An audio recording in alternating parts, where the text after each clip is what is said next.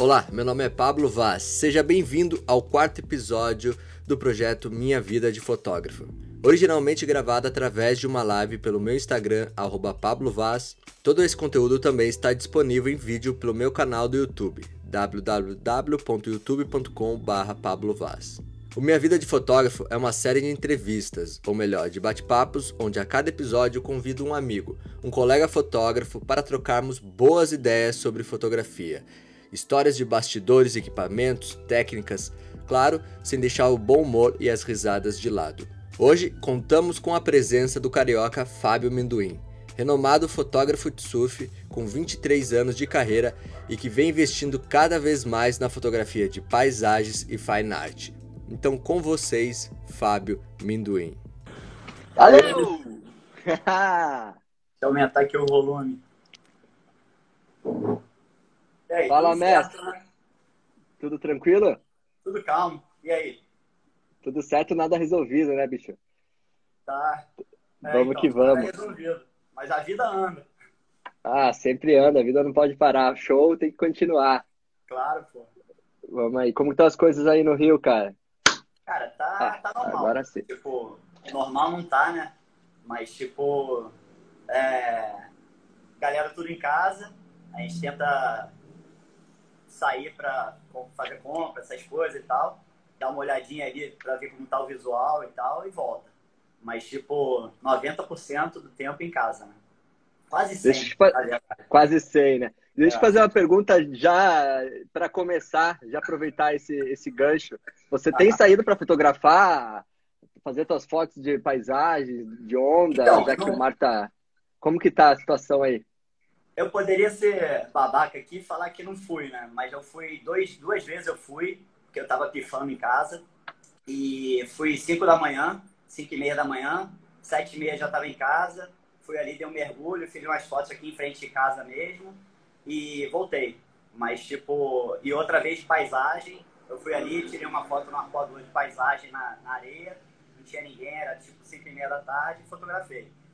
Beleza, é errado, mas eu acho que muita gente está fazendo isso aí, dando uma fugidinha, porque ficar em casa sozinho três meses, porra, não tem como, né? É foda. Mas não tô Haja que... ninguém aí também. É, cada Haja que... sabe, sabe o que faz. Exatamente. Haja criatividade para ficar em casa tanto tempo, né, cara? É. E não ficar louco, né?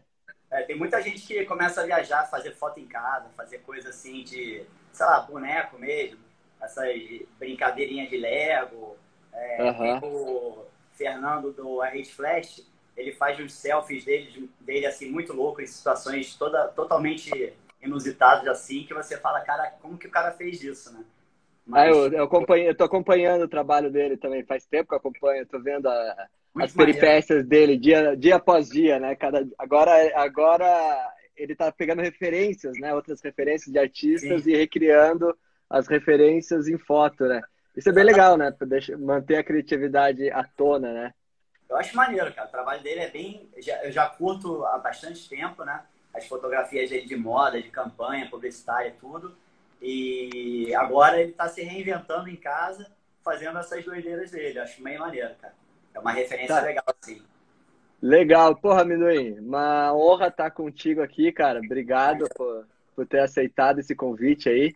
A quarta, a quarta live. Tô, tô procurando trazer só monstros da fotografia mesmo. Um cara que tem bagagem, tem história, tem história para contar, tem muito a ensinar. E você era um cara que estava desde o começo já na, na, no pensamento e obrigado por, por ter aceito aí a, o convite, cara. De trocar, essa, de trocar essa ideia. Sabe que a gente sempre conversa há muito tempo, mas a gente nunca teve uma conversa muito profunda, muito Sim. longa. Acho que é, vou te falar que eu te vi uma vez na vida pessoalmente, a gente nunca conversou pessoalmente, né? Não que eu me recorde agora nesse minuto. Mas eu te vi uma vez fotografando o Mundial de Surf lá na, na Barra, um dos Pode últimos ser. que teve, teve na Barra. Porra, mas, tá que nem a barata tonta lá. Pois é, 2013, 14, por aí. É. E, pô, te vi trabalhando de longe e sabia já quem era você, não te conhecia, a gente não, não tinha se falado ainda, mas já, já admirava seu trabalho. Então, cara, obrigado de antemão. E, cara, vou fazer como eu tô fazendo com todo mundo, que é para dar essa introdução de quem que é. Eu pedi para você é, uma bio, um texto, e, e, vou ler, cara, tá? Conforme tá, eu li os outros, eu vou ler também. Uhum. Fiz os ajustes que você pediu. Sim, é verdade, né? Mas é mesmo assim. Então... Exatamente. Caramba, 46 anos, 23, metade da vida, cara. É, bastante, cara. Foi em 96, Boa. né?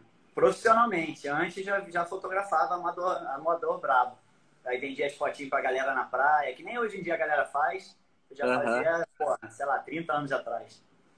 Tá, eu vou ler aqui, daí a gente já vai entrar nisso daí, porque a história do, do início todo mundo gosta, por mais que seja um clichê, inspira claro. todo mundo, né? Inspira é muita gente. Sabe, na real, né? Essa é a verdade. Exatamente. Vamos lá. Fábio Minduim. Agora eu acerto. Ó, o, o Henrique Pinguim aí, ó. É. Fábio, Min...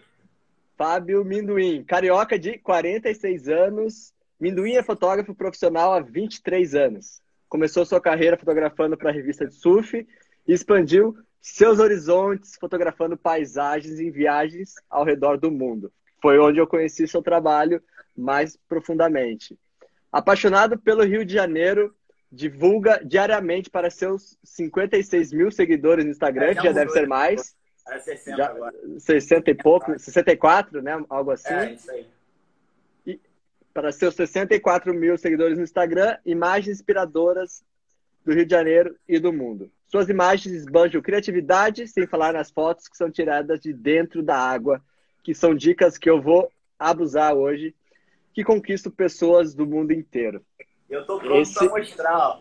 Ó, esse é o Fábio Minduim, grande fotógrafo conhecido de surf, mas também que fotografa muito paisagens, fine art, né? A gente quer, quer entrar nessa onda aí do fine art, que é, você explicar mais ou menos isso. Mas, Minduim, entra lá, cara, conta pra gente teu começo mesmo, dessa história de é, fotografar lá na praia, vendia as fotos pra galera, como muita gente faz até hoje. E é, é sempre uma, um grande, uma grande porta de entrada né, no mundo da fotografia de surf. Conta pra gente é. aí, cara. Cara, começou quando eu era moleque. Eu comecei a surfar, né? Na época de, sei lá, posso falar 16, 15 para 16 anos. E existia. Quando eu comecei a pensar em fotografar foi quando a gente fazia campeonatinho de pause no controle remoto, né? Isso aí na época do Realce.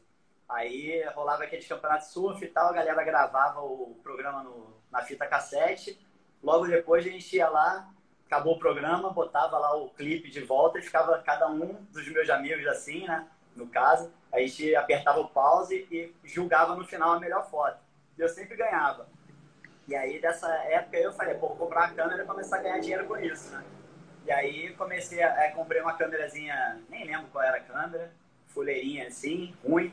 E tirava foto na praia ali, aqui em Ipanema, dos amigos meus, e vendia 5 reais a foto no começo, né? Depois eu evolui para 10, 20, 50 e foi.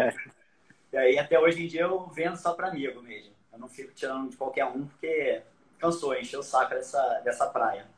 Mas aí dali eu comecei a fotografar a galera surfando e deu 96. Eu evolui um pouco, comprei um equipamento melhor. Eu acho que eu usava uma Canon não lembro quanto, 600 milímetros, eu acho, mas foco manual, uma, uma lente preta, feia, ruim até, que era foco manual, era difícil pra caramba na época, né? E aí fui pro Pontão do Leblon e tava um mar grande, assim, foi a primeira vez que eu fotografei um profissional, né, surfista, que foi o Vitor Ribas. E aí o Vitinho pegou uma onda, deu uma rasgada de backside, eu tirei uma foto no foco manual, cravou o foco, e aí eu vendi para Company na época, né? E aí a Company usou para cartaz de um circuito profissional, OSP. E daí foi. É, começou, eu mandei foto para revista, e aí começou esse trabalhinho de formiga para entrar nas revistas, que eram, eram bem difíceis de ser acessadas, né? Uhum. Todo mundo queria ter uma capa de revista e ninguém conseguia. Era tipo ganhar na Mega Sena. Era uma panela assim, fechada, que você tinha que ir se infiltrando para conseguir. E aí, no mesmo ano, em final de 96, a, eu já estava publicando uma outra fotinha na revista Fluir, que era a melhor revista de surf do Brasil. E eles falaram, pô, a gente vai te mandar para o Havaí na temporada havaiana. Aí eu falei, porra, animal, vamos nessa. Aí eu fui até com o Vitinho, né? Que virou amigo meu depois dessa. E para isso daí, eu acabei comprando uma, um equipamento melhor, né? Eu falei, pô, vou para Havaí, tem que ir bem. Os caras já tinham tudo 600 milímetros, é, da Canon, série L e tal. O Sebastian, o Tony Fleury na época, que era fotógrafo da, da revista também. E acabou que eu comprei, era cara, mas não que nem hoje em dia, né? Eu paguei 10 mil dólares na época, que deu 10 mil reais, e eu não tinha dinheiro. Aí o maneiro dessa história, assim, que alguns amigos sabem e outros não. Tipo, o Vitor Ribas virou um grande amigo meu, é, assim, depois de tudo esse, esse começo. E eu não tinha dinheiro, né? Para comprar 10 mil reais de uma lente. E apareceu do nada um amigo meu falando: Você quer comprar? Eu tenho um amigo meu que tem ela no Brasil. Eu falei: Porra, quero, mas não tem dinheiro. Aí eu comentei com o Vitinho uma ida assim para prainha, fotografar. Comentei com ele. Ele falou: Porra, é, tu tem quanto? Falei: Tenho 3 de 500. Ele: Eu te empresto o resto. Aí eu falei: Pô, não, eu tinha 2 de 500. Aí ele falou: Eu te empresto o resto. Aí eu falei: Caralho, não precisa, não, não. Não, não, vamos lá em casa, vou pegar lá. Aí ele foi num interruptor, nessas de botar na tomada, uhum. só o pratinho, tirou, tinha um buraco, ele tirou um pataco de dinheiro assim, toma aí, 7.500 reais. Eu Caramba. Falei, aí, ele, aí eu falei, pô, não, não, vou conseguir te pagar nunca. Aí ele chegou e falou, não, você vai conseguir sim, isso aqui, ter certeza. Pô, imagina, a pessoa que tu conheceu meses, te emprestar 7.500 reais na época, que era equivalente a 7.500 dólares, e falar, compra tua lente, tu vai ser foda, sabe? Corre atrás. Aí eu falei, caralho, a oportunidade que eu ganhei, né? Aí eu fui, peguei o dinheiro, comprei. Cara, eu paguei essa lente em três meses de trabalho. Foi muito rápido. Imagina, na época, ganhar 7.500 dólares ou reais era bem difícil. E eu consegui, fazendo fotinho da galera, fazendo campanha publicitária e tal. E aí, beleza, comprei essa. Aí depois comprei a 70-200, a, a 24-70. E, pô, comprei todo o equipamento foda e fui para Havaí. Aí chegou no Havaí, a tão sonhada capa caiu no meu peito, né? Que eu consegui fazer uma foto na época do Johnny Boy Gomes, pegando um tubo de backside. E a minha, a minha foto foi a melhor de todas, os fotógrafos estavam ali. E aí é sair na capa, página dupla, daquela que ainda abre, sabe? Unfold. Uhum. Era uma quatro, uma página dupla, dupla. Aí, não, virou uma página dupla, é uma capa que vira uma página dupla. E aí daí foi o pontapé, cara. Aí eu comecei a viajar bastante, né? Aí daí começaram as viagens pela revista, a revista pagava tudo. Fui pra tudo. Indonésia, Portugal, é, México. Aí foi, não lembro mais pra onde eu fui, mas fui bastante lugar do mundo fotografar. Bons tempos de revista, né, cara? De, de pautas, né? De viajar, criar material, trazer expectativa. E dava dinheiro, que... cara. E dava, né? Dava dinheiro. Eu até separei aqui para até falar isso aí, ó é da época disso daqui, que muita gente não sabe nem o que, que é, né? É famoso cromo. Olha a data. Essa aqui foi a viagem que eu fiz pela Fluir para o Peru, Chicama, para você ver. Hoje em dia tem resort, tem barquinho que leva, tem internet, tem tudo. Na época que eu fui, eu fui com Rafael Becker e o Edgar Bischoff, que eram dois surfistas profissionais com nome legal. E até o próprio editor da revista, Luciano Ferreiro, foi junto com a gente que ele ia fazer a matéria e queria surfar também. E a gente chegou lá, não tinha nada, nada. Só tinha o Hostel Chicama, que era um hotel favelão que tinha ali no cantinho, lá da, no pico. E a gente só comia arroz e, e ovo. Não tinha mais nada. A gente só comia arroz com ovo, arroz com polho, com frango. Só tinha isso no hotel para comer. E não tinha nenhum resort, não tinha hotel, não tinha posada. Eu sei que eu fiquei duas semanas lá e, cara, não tinha telefone. Então eu cheguei não pude ligar para casa para minha mãe e falar, oh, tô vivo, sabe? Tô bem. Não tinha, tinha uma, uma cabine telefônica, um, tipo um orelhão, um na cidade inteira ali de Malabrigo, acho, né? Não sei agora. E não fazia interurbano, só liga, é, ligação local. Eu falei, caralho, fudeu, então, foda morri. Aí fiquei duas semanas lá, incomunicável, né? E altas ondas, a gente fez a matéria animal de 10 páginas na Fluir foi a matéria primeira de desbravando Chicama, sabe? E aí tem essa foto aqui, não sei se vai dar pra galera ver, deixa eu botar um... Se eu botar alguma coisa como... acho que fica. Papelzinho, deixa eu ver aqui. Uma folha aí. branca, algo assim. É. É isso aí. Galera, se alguém tiver alguma pergunta, já vai colocando aí que eu tô anotando, hein? Ó, deixa eu ver se dá pra ver com papel. Ah, dá pra ver um pouco, deu uma leitura. Olha lá. Rolar mais, acho. Não, não dá. Ah, bem pouco, cara. É, tipo é o line-up de Chicama, né? Uhum. Aí tem isso, tem o Dadá Figueiredo aqui, ó. Deixa eu ver se dá pra ver. Ó, agora Essa dá. dá pra ver melhor. Tá vendo? Dadá. Cara, e como que era fotografar com filme nessa época? Viajar, assim, com... Porque eu, eu comecei no digital, né, cara? Eu não posso Sim, negar isso. Começou Eu comecei-. É, eu comecei em 2003, cara. Então já entre- fui pro digital. Já fotografei com filme e tudo, mas por experiência. Sim. Mas como que era viajar, cara? Com, imagina, Então. passar duas semanas num lugar inóspito, com, pô, assim, a, a realidade era outra, né, cara? Com tudo, Sim. toda a realidade é outra, né? E, e fotografar com filme. Era aquilo. É a mesma viagem de hoje em dia, né? Então a galera vai, você leva equipamento, foto... vida de fotógrafo é foda, tu sabe? Olha as malas que tu tem atrás de tu aí. Aí, um Cada, co- cada uma é uma coisinha. Eu tenho as minhas também, ó. Tá tudo aqui, ó. Tá vendo? Tá tudo no esquema, eu guardo nelas aqui. E aí, Também. é, você. A única parada diferente é que você tinha que levar uma caralhada de filme, né? E normalmente, eu lembro que essa viagem para Havaí, que eu fui em 96 para 97, levei dois pacotes de filme de 36 poses, dois pacos, né, de... Cara, acho que era 10 filmes. Tipo, eu fui com 720 fotos para Havaí. Imagina tu ter limitado 720 fotos para uma temporada havaiana. É, é foda, né, cara? Mas era isso, era um filmezinho, né? Em slide, Provia ou Velvia. Provia quando tinha mais luz e Velvia quando tinha menos luz, que era ISO 50. E era isso. Tu tinha que economizar o dedo. Não podia soltar o dedo, não existia Não é, sequência. não é- não é igual hoje, né? Esses dias você postou, você postou no, aí no Instagram que você tinha ido fazer uma foto na praia, foi, sei lá, duas mil, cinco mil fotos para você escolher algo assim.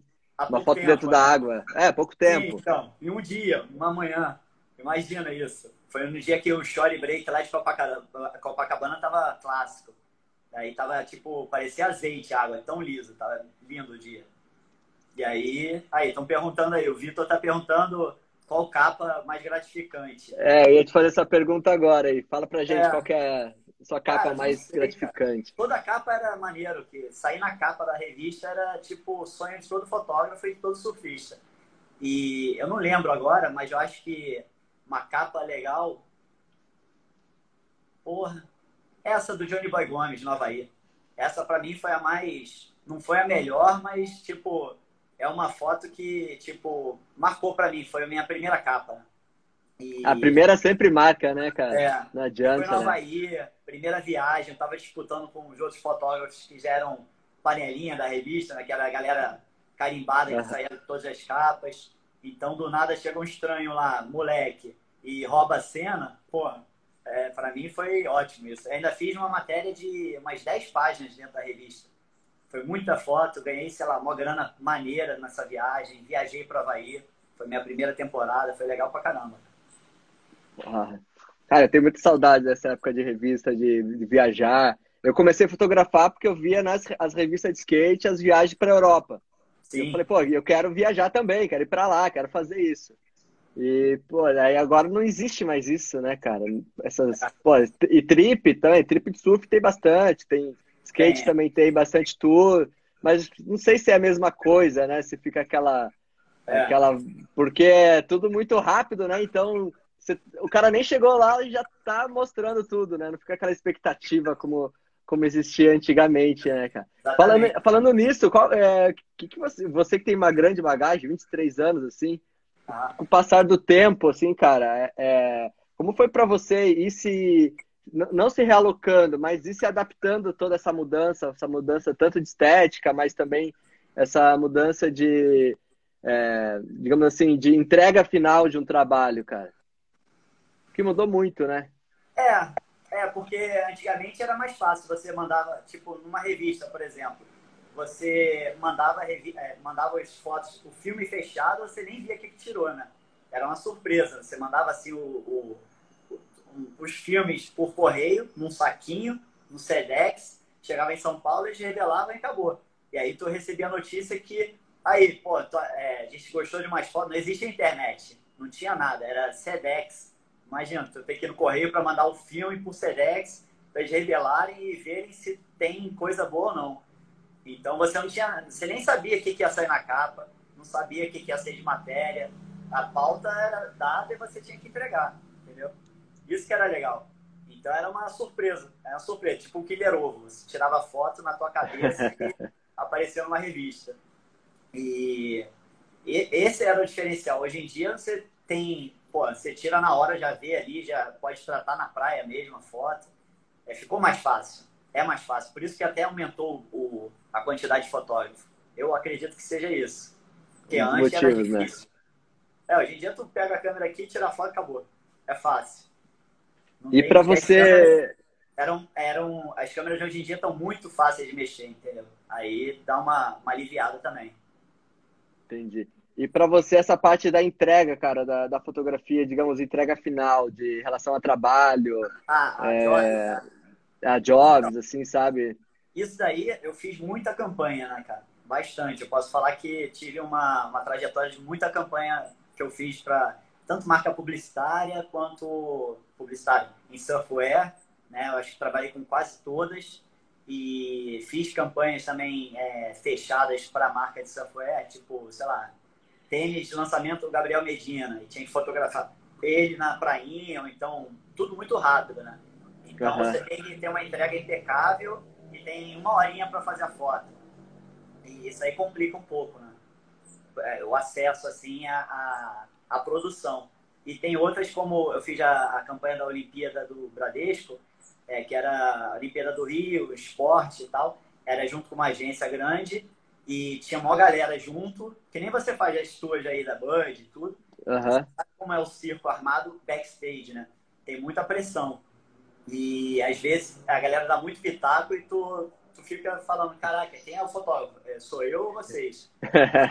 Me passa a referência que eu faço, mas na hora fica todo mundo azucrinando no teu ouvido, tu fica desesperado, né? Aí começa a fazer merda às vezes, fica nervoso e tal.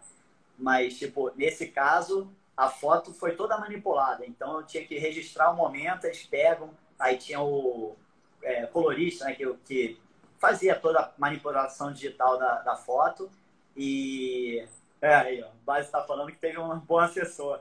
Eu, eu contratei o Base aí, o Basilanho, para ficar de assistente do lado, para ajudar no que foi e tal. Eles falaram, tem que ter um assistente. Por mais que não precise, tinha que ter. Eu falei, beleza, tem um assistente aí. Aí ele ajudava, né? Mas, tipo, é... essa daí, por exemplo, eu fiquei com medo, né? Que era uma coisa grande.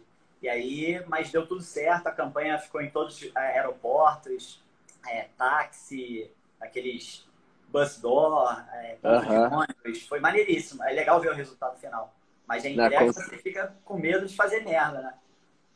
Você e... tem, cara, só cortando um pouco, só para não ah. perder o gancho. Você tem ainda frio na barriga quando você vai fazer um trabalho? Sempre tive. Isso aí Sempre eu acho teve. que você se acha um merda, fala, eu vou lá e vou fazer merda. É mais ou menos assim. Tu fala, eu não sou capaz. Aí chega lá, tu arrebenta. Aí eu, é, tive, eu tive, eu posso até falar hoje em dia isso aí, eu não, não ligo, mas tipo, eu sempre tive um trabalho impecável com a Nike, né? E teve uma certa situação que a, uma das pessoas lá que comandavam lá a, a, a Nike mesmo, da diretoria deles lá, é, a galera não gostou do meu trabalho.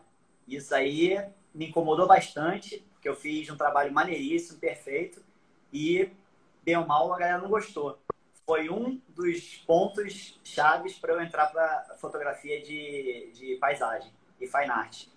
Eu até agradeço, é até bom, porque fiz um trabalho animal impecável e falaram que deixou, deixou a desejar, né? E aí é, essa, essas pessoas aí falaram para meus contratantes aqui no Rio e, sei lá, me deu um... Aquele negócio, cortou o pescoço, fala, deu, tchau. Aí eu fazia muita campanha. Depois disso aí comecei a falar, pô, não vale a pena. Sabe? É muito estresse, você fica com aquele, aquela pressão e tem que fazer um trabalho animal e no final você acha que fez trabalho da tua vida e chega alguém e fala, não gostei, é, é pô, é foda. É que nem tu fazer a comida e dá pra alguém comer e falar, pô, tá merda essa comida. Tá ruim, né? Troca. É, publicidade tem um pouco dessa é, complicada é, exatamente por isso, né? Porque nunca, ah, não, não, nunca, né? Mas é muito subjetivo também, né? E tem, e tem muitos clientes que eles não sabem exatamente o que eles querem. Então é. eles vêm com uma expectativa muito grande na cabeça e às vezes também você não tem toda essa toda o aporte, né, para fazer claro. o suprir essa expectativa, né? Sim. Eu sempre ah. Por favor. Teve uma campanha também que foi até para reserva. Foi uma campanha maneiríssima, que era lançamento dos board shorts do Tico, né? E aí tinha a galera convidada, que era Antônio Ricardo, Betinho Dias, é, lá da Barra, a galera maneira, assim, que eu fotografei. E nesse caso, a galera amou o trabalho, não foi nada de crítica nem nada, mas tipo, eu tinha que fazer fora e dentro d'água. Então eu tive que começar desesperado fora d'água, fazendo o sol nascendo, né? Pegando a galera andando na praia tal, correndo. E aí depois disso tudo eu tive que fazer lifestyle dentro d'água e fotografação dentro d'água e fora d'água. Então é um negócio que tu fica tendo que se desdobrar em, pô, 10, né? tem que, tem que ter alguém para cuidar do teu equipamento lá de fora, de fora da areia ali, que já é perigoso. Então, pô, aí no final das contas fica bem doido nesses casos. Mas no final do dia tá exausto e sai um material maneiríssimo. E aproveitar os melhores pontos de luz, né? Os melhores Isso. horários de luz, né? Acho que é porque, cara, chega, principalmente praia, lugar ao livre, começa a cair muito rápido, ou se for pela manhã, ela sobe muito rápido e você acaba perdendo, né? Você tem uma janela muito grande no meio do dia que você acaba não fazendo nada. É, é... Ah. Não, pode falar. Teve várias campanhas assim, exatamente, que tipo, eu fiz uma para Blue Man, que é a marca de biquíni aqui do Rio, que a gente tinha que começar às 5 da manhã, eu cheguei à noite na praia. Aí eu cheguei, a galera acabou chegando, sei lá, seis e pouca da manhã, seis, atrasou por causa das roupas, dos biquínis e tal. Uhum. Aí o neguinho já tava tudo morto, cansado, né? Que acordou de madrugada. Aí começou, o sol já tava bem acima, né? Eu falei, caraca. Aí eu falei, pô, é, a hora de começar, que é na Twilight e tal, é, a galera atrasou. E aí no final o resultado não sai legal, aí a galera culpa você. Entendeu? Exato. É, eu, tinha, eu tinha um trabalho mês passado, em março, justamente na praia, e eu e falaram, ah, vamos chegar umas 10, 11. falei, cara, não. Tem que estar tá lá umas 5 da manhã na praia para fazer, para justamente pegar esse nascer, daí depois descansa, vai almoçar, arruma tudo e pega final de tarde, né? Esse horário aí não tem, não tem como a gente fazer um trabalho legal, fazer uma entrega com uma grande expectativa, né? Sim. Eu quero, cara, entrar um pouquinho mais na, na fotografia de surf, que, quer queira, quer não, é, é tua escola, né? Sim. É... O Vitor Vaz aqui, ele fez duas perguntas. Uma das perguntas é qual que é a tua dica para iniciante que quer investir neste ramo da fotografia de surf? Ele não colocou fotografia de surf, mas eu complementei a fotografia de surf. E depois Sim. ele pergunta no ramo de fotos de paisagem. Se quiser já colocar os dois, ou depois a gente fala de paisagem.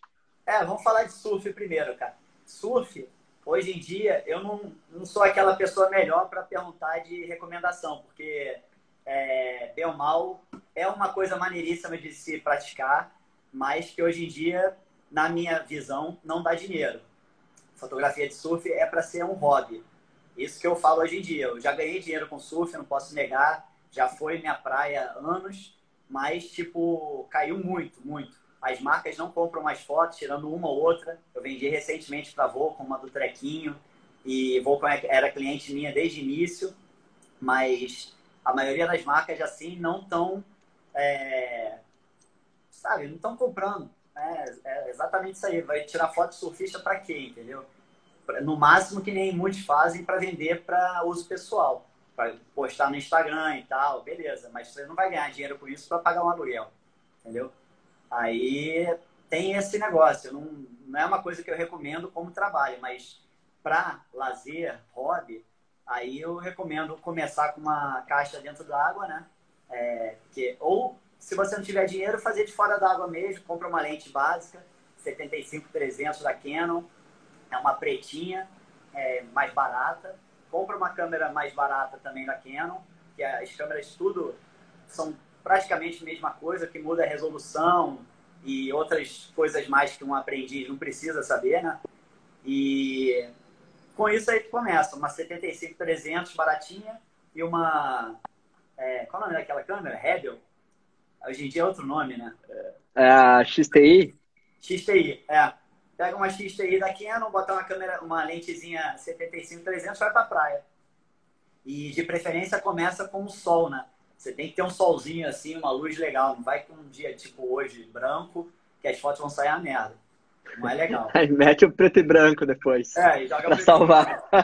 E, e preto e branco eu acho maneiríssimo, mas ninguém curte no Instagram. Então, é aquilo. É difícil. Você bota um preto Cara... e branco lá e bota um colorido. Preto e branco sem likes, colorido mil likes. É mais ou menos Cara, assim. é interessante você ter falado dessa relação de fotografia de surf não, não dar dinheiro, que é, é muito paralela à fotografia de skate, né, cara? Sim. Vou, vou dizer que, pô, comecei fotografando skate, é, ganhei muito dinheiro também dentro, do, dentro de um certo limite, mas por, por bons anos me sustentou, mas hoje eu pago para fotografar skate, fotografar meus amigos, né? Sim. Então, e, e, entrando um pouco nisso, cara, é, você falou do, da, das marcas que não compram mais fotos. Eu sempre fico pensando, tentando analisar que, por exemplo, depois do advento de internet, é, Instagram principalmente, a demanda por fotografia aumentou, cara, consideravelmente. Porque, é, então, pô, todas as... o valor caiu. Então, e o valor ah. ca caiu e também os, digamos assim, os pedidos de, de fotografia caíram. Eu lembro que antigamente, eu, todo mês eu vendia foto de para as marcas, para colocar em revista, colocar, colocar, enfim, fazer diversos trabalhos e depois o Instagram simplesmente é, não parou mais, caiu 90% isso. Caiu. Como você vê esse contraponto, cara? Você acha que é pela é, quantidade de fotógrafos? O que, você acha que é esse contraponto, cara? Aumenta a demanda, mas, por exemplo, o, o pedido caiu, não é nem em relação ao preço, mas o pedido de foto, por mais que, eles, que as marcas precisem de muita, muito mais conteúdo, essa é uma impressão que eu sempre tive. Uh, parece que a demanda é, é, aumentou a demanda, mas diminuiu a, a, a, o pedido por, por material. É, então, foi, eu acho que muito disso aí se deve a, primeiro ao Instagram, né? Que deu uhum. mal, tem que se reinventar as pessoas para saber ganhar dinheiro com essa plataforma. E também é, a quantidade de gente começou a fotografar tanto de celular. Muita gente faz campanha, ensaio, tudo de celular. E aí entra o caso de uma caixa estanque para celular. Você com uma caixa estanque de celular, tu faz foto embaixo d'água, é, na superfície, troca a, o portezinho do, da caixa estanque do celular. É, você faz muita coisa com o celular. E quem não tem celular hoje em dia? Todo mundo tem, né? Então, Exato. às vezes a marca me pagava antigamente, tipo, um exemplo de uma. Pagou 13 mil reais por dois dias de fotografia, de campanha. Beleza, 6.500 por dia. Hoje em dia tem gente que faz é, de celular, vai fazer uma campanha assim e cobra, sei lá, sei lá, não sei, tô chutando, 300 reais, entendeu?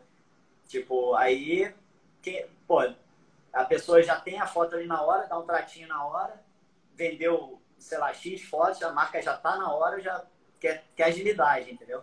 Uhum. A foto não, você tira a foto, tem que tratar a imagem, não é tão instantâneo. E aí, eu acho que foi isso, cresceu muito a quantidade de fotógrafo e quantidade de fotógrafo, a facilidade né, dos equipamentos digitais também, que aí ajuda a, a mandar para as marcas e, muita, e o principal, tem muita gente fazendo coisa de graça, né? Então, em troca de Com like, certeza. fama, nome, e isso aí que eu acho que acabou com o mercado. Foi exatamente isso aí. A galera Cara, é... de graça. É, o, o Cezinho aqui, o Cezinho Feliciano, falou banalização da fotografia, só uma fotinho para o feed. Eu lembro que antigamente, quando estava começando a questão do Instagram, e ainda tinha as questões de marcas e questões de revista, é, eu fazia a foto e muitas marcas pediam, ah, você tem algum complemento para a gente colocar só no Instagram? Sim. Antigamente era assim. E hoje já, é, hoje já é o contrário, né? Hoje a maioria, por exemplo, das publicidades é. que eu faço é justamente para o Instagram, justamente para mídia digital. Tanto que em contrato a gente coloca só mídia digital, online, offline, né? Então mudou um pouco esse, esse parâmetro, né? E, Exatamente. cara, o, o, o Robson aqui fala, o vídeo tá mais em alta hoje em dia. O que, que você me diz, você como fotógrafo, cara? O vídeo? É. Você acha que o vídeo tá mais em alta hoje em dia? Depende, depende do teu foco, cara. Tipo, eu, eu soube me reinventar e troquei o foco, né? Tipo, eu preferi ir pro foco fine art, vender quadro, vender coisa para decoração, que eu senti que esse meio aí, se você trabalhar teu nome direito, você se encaixa nos parâmetros e começa a vender bem. Mas eu tô nessa há três anos agora que eu tô começando a dar uns passos maiores. Eu sei que muita gente já tentou e tenta vender quadro, vender foto, mas tem um chão para trilhar. Ou então alguém que te indique, né? O famoso uhum. QI. Tu conhece que é o pica que vai te botar na parada e você vai ser o popstar desde a hora que tu começou a dar o primeiro clique. Mas não é tão fácil assim. E aí, é... tu tem que, sei lá, é questão de traçar mesmo. Tem que tra traçar um rumo, assim, e escolher o que, que você quer focar, entendeu? Tipo, no Instagram, assim, por exemplo, você dá para focar numa área e, e, mete a cara nessa área.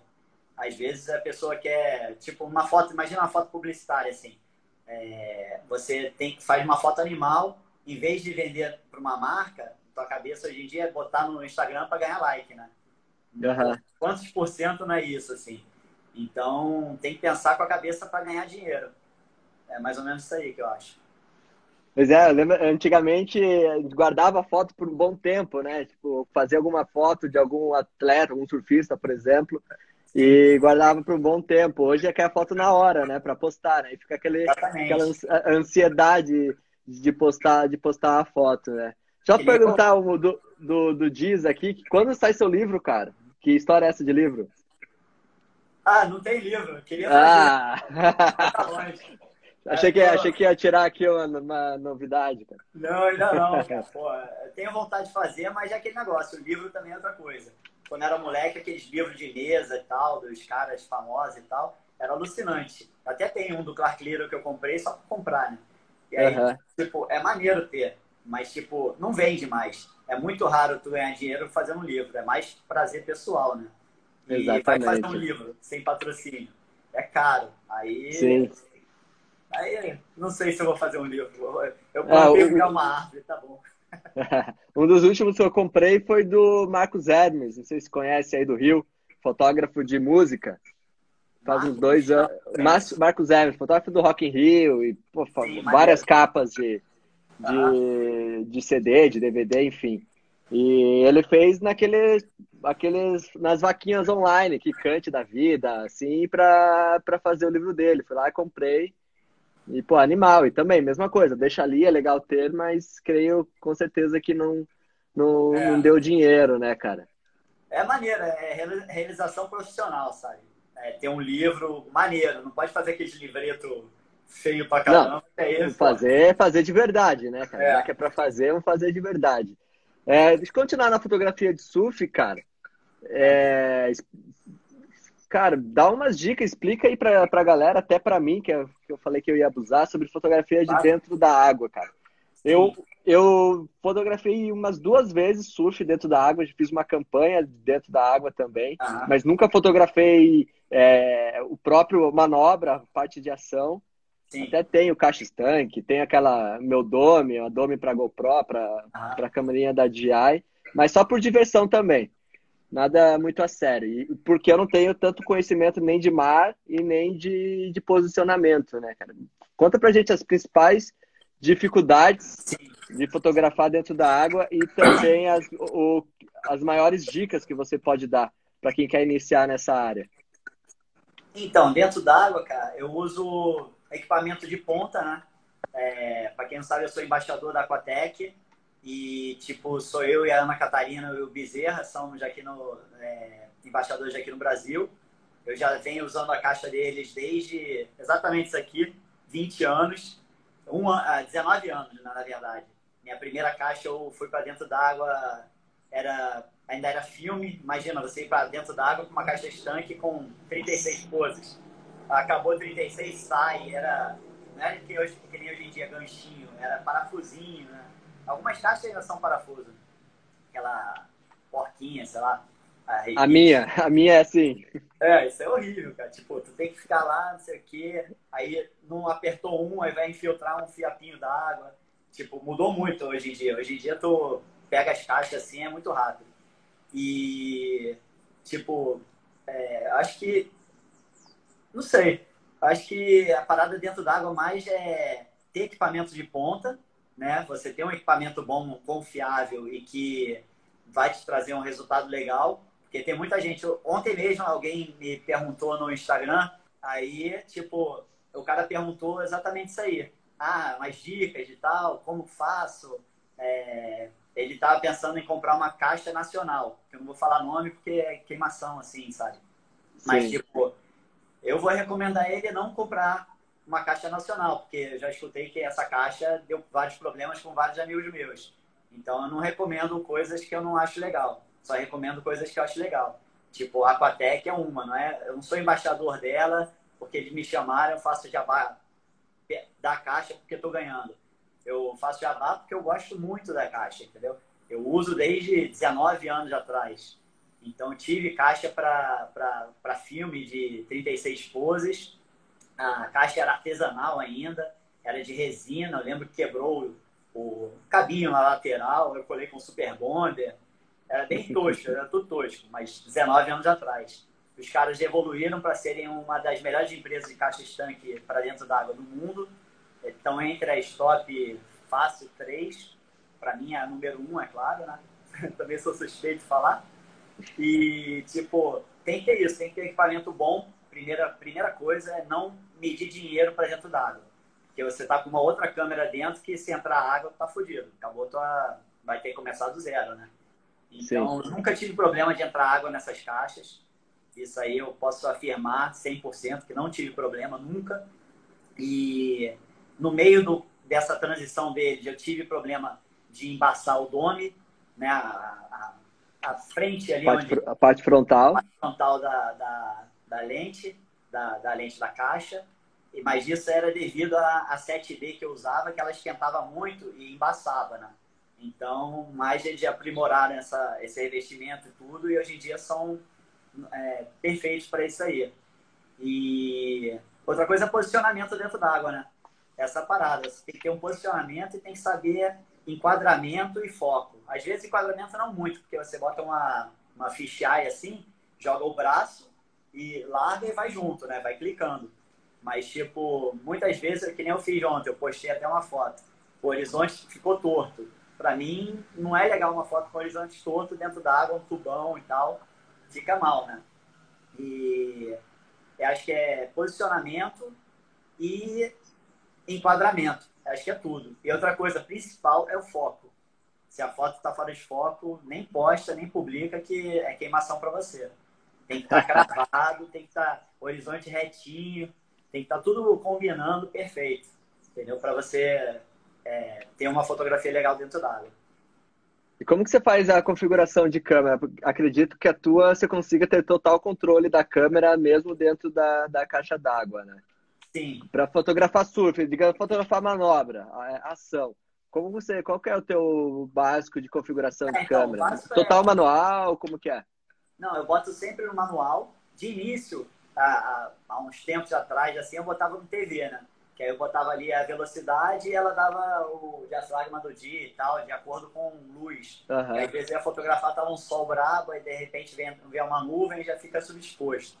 Mas hoje em dia eu boto no manual e uso muito no mil de velocidade, que ela congela tudo, e aí eu brinco com o diafragma ali. Às vezes eu boto, sei lá, 5, 6, às vezes vou para 11, dependendo do que, que, que eu quero no, queira no foco. Às vezes eu uso uma, uma lente, uma 1.4, e quero só um pontinho da, da onda no foco, o resto desfocado. E aí eu jogo bem baixo mesmo, o, é, para 1.4, e, sei lá, 1.8, aí desfoca tudo e tem um pontinho. Mas às vezes as pessoas acham que tá desfocada a foto, né? É, quem gosta de arte curte esse estilo de fotografia. Outros acham que tá tudo desfocado. E às vezes eu jogo para velocidade baixa também, que nem eu postei uma foto ontem, de uma onda em ah, baixa velocidade. é, é, são fotos que não, não muita gente aprecia, mas os poucos que apreciam entendem da arte, entendeu? Que é de velocidade baixa, você abaixar ali para 20 de velocidade num dia de sol e aumenta o diafragma para bota lá para 22, sabe? Tipo, bota 22 de 20. E aí é difícil pra caramba fazer uma foto legal. Você tem que metralhar, fazer várias, que uma sai animal. Eu lembro uma das minhas capas favoritas, assim, que eu tenho de cabeça, de surf mesmo, acho que é da, de uma revista da Hardcore, que é justamente em velocidade baixa. O cara tá bem no, no stylezinho, numa, no bico da é. prancha, uma prancha de madeira, se não me engano. Faz tempo isso. E é uma, pra mim, é uma das melhores fotos, assim, de capa, não no estilo, digamos, é, performance, né? Mas um pouco Sim. uma foto mais artística, né? Eu, eu acho Qual... que a foto mais foda fora de, ah, fora de foco. a galera tá falando aí, que é, sempre tem a galera que fala que tá desfocada, é verdade. Mas, tipo, eu acho que as fotos mais animais são essas de velocidade baixa. Por mais que a galera não curta tanto, uma manobra de surf assim, velocidade baixa, um longboard passando a onda, fazendo um estilo legal, você pega só a água voando assim e o cara meio desfocado. Cara, isso aí é maneiríssimo. Não é uma foto, uma foto fora de foco, é uma foto que você porra, deu mal, pensou, elaborou a foto e fez, né? Tanto isso Exatamente. quanto as paisagens, né? Paisagem é. é outra coisa que você tem que fazer. Cara, entrando nesse âmbito da paisagem, fala um pouco do. A, a, a, questão da fotografia de paisagem vai muito paralela à fotografia de surf, né, cara? Pelo, pelas viagens, por tudo. Elas meio que se conversam, né? Se for Sim. ver, pô, todas é, as matérias, enfim, todo o trabalho de surf e resort ao redor do mundo, não tem como não fazer, não trabalhar e não aprimorar esse olhar da fotografia de paisagem, né? Como que você aprimorou isso, levou isso para um lado mais sério, que daí há três anos atrás você já levou para a questão da, do fine art, de vender essas fotos. Sim. Conta um pouco é, dessa história toda, cara. Cara, começou naquela, naquela transição que eu falei, né? Que eu me decepcionei uhum. com o cliente e falei, porra, fiz meu melhor trabalho e, porra, tem que ficar com, é, confiando no gosto do cliente. Isso aí uhum. é sempre o frio na barriga que tu falou. Né? De tu ir pro job e falar, caralho, será que eu vou conseguir fazer o job hoje? Será que eu vou, sabe, ter o trabalho que eu fiz perfeito, que na sua cabeça, que tava perfeito, tudo impecável, o cara vai falar que foi uma merda, que a foto não sei o quê. É, que tem a foto X que ele quer a mesma coisa, só que com o quadro mais aberto e tu não fez. E aí tu fez mil fotos, essa uma que ele vai falar, porra, tu não fez, é que eu pedi. Sabe? Isso aí me incomodou muito. Aí eu fui para paisagem, que é uma parada que eu gosto, sempre curtia quando viajava pelas revistas ou não. É, eu sempre fiz muita foto de paisagem, sempre levei a câmera para fotografar visuais. E aí trabalhando nesse meio, com, em contato com os arquitetos, decoradores, de tudo, você vai esculpindo, né? O que, que você tem que fazer. Eu não falo aqui o que, que eu vou fazer, senão ele vai, vai faz tudo igual. Mas eu já tenho um, um passo a passo na minha cabeça do que vende, o que não vende, é, o que eu tenho que fazer para vender. Então, isso aí poderia ser até um curso, sabe? Desse aí que a galera faz. Que uhum. é um tutorial legal. Mas, tipo, é, é teu segredo. É, segredo. tipo, para amigos próximos já sei até conta e tal, dou incentivo, falo. Mas tem que trabalhar muito e focar muito no que você quer. E aí foi esse passo que eu comecei na fotografia de paisagem, cara. Que foi exatamente isso aí. Tipo, é, não depende de ninguém, depende de você, do, da tua composição. A pessoa compra se quiser ou não. Se não gostou da foto, não vai comprar. Se gostou, vai comprar. Então você vende a arte, entendeu? Aí foi, foi por isso que eu comecei. E foto de surf eu também tiro hoje em dia, mas só dos amigos. Quando tá clássico mar, sabe? Eu tô na água, eu tô fazendo foto de onda, mas estou fazendo foto do, da galera profissional, estou fazendo foto de outros amigos, de gente desconhecida que tirou um tubão na minha frente. E aí uhum. isso aí eu curto ainda. Mas não fazer mágica de neguinho que não sabe surfar muito para tentar ganhar dinheiro, entendeu? Eu já passei Entendi. por essa fase assim um bom tempo. Tipo, o pregão vai lá, abaixa, acha que tem um tubão, fala, pô, tirou meu tubo. Eu falo, puta que pariu. É, aí, não, não gostei desse braço, sabe? A galera sabe o que eu tô falando. Tipo, não gostei do meu estilo. Pô, o estilo é o teu, não vai melhorar. A foto tá isso aí. É foda, cara. A galera passa por isso muito, de ego. É o ego dos surfistas, é ego de ser fotografado e ser um Kelly Slater. Gabriel Medina da vida. Essa é a verdade. Cara, isso me lembra muito quando eu tava começando, eu fotografava casa noturna, bar, show, essas coisas, para ganhar um dinheiro. Daí fotografava, tirava foto da, das meninas, pedia para tirar foto, tirava, não gostava. Ah, não gostei do meu braço, não gostei aqui. É, ah, não. Falei, cara, minha câmera não tem Photoshop. Tipo, e eu nunca gostei de fazer isso, então eu não tinha paciência. Eu fazia porque eu precisava de dinheiro, né, na época. Isso bem no, bem no começo, né? E eu falava exatamente, cara, o que, que eu vou fazer assim? É você na foto, não, não é, tem como então, fazer milagre, né? Eu, eu já Aí, passei pô, por isso. Dez, ficava 10 minutos tirando foto de uma mesma pessoa até gostar da foto, assim, ó. Porra, eu, eu ia embora puto da vida. Imagina eu que fazia a, a, cobertura das festas da Playboy e da VIP, com Big Brother, essas coisas. Imagina, já passei por isso também, que nego nem imagina. Mas eu, eu já fiz foto, é, as fotos das festas mais famosas aqui do Rio de Janeiro, da VIP, da Playboy, das 100 mais, uhum. é, eleitas e tal. Eu que era o fotógrafo principal dos eventos durante anos. Eu trabalhava com o Evandro, Evandro que era o produtor do Super Surf, né? Evandro Abreu. E ele chamava a gente, ele, o Felipe Zobaran, que era diretor da Playboy, é tudo surfista, né? E aí eu fazia isso aí tudo. E aí eu ia fazer foto, sei lá, de uma pessoa, celebridade famosa, e a pessoa chegava e falava, pô, não gostei, vamos fazer outra. E aí eu tava com aqueles negocinho no ouvido, corre lá que tá chegando a Grazi de, no, no Peugeot, que tinha que fotografar ela saindo do Peugeot. E aí eu vou falar o que pra mulher que tá falando que ficou feia na foto? Era meio trabalho de maluco isso. E aí não dá. E né? tem gente que gosta, né, cara? Tem gente que gosta, tem, tem gente que vive disso, né? Que só faz isso, né? É. Aí, será que vai cortar a live? Cara, provavelmente. Vamos cortar aqui agora? Corta, vamos, corta, como você tá de tempo?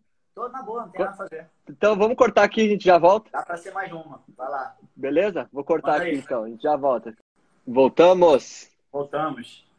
Cara, abri ontem o ali o canal de perguntas para deixar algumas perguntas. Mas, ah. porra, cara, agora começaram com essa ideia de robô respondendo as perguntas, cara. Só robô. Só robô, cara. Caralho. Porra. Agora tinha umas perguntas no meio que eu agora não consigo nem ver elas. Ah, tinha umas 30 no meio ali só de robô. Pergunta coisa em inglês, tipo, só dando oi. Porra. Os caras conseguem estragar tudo. Deixa eu ver se consigo recuperar ah, alguma aqui. Aí, Oi? Tá entrando todo mundo de novo aí. Tá, vamos esperar só rapidinho. Fui ali pegar um café, por isso que eu demorei.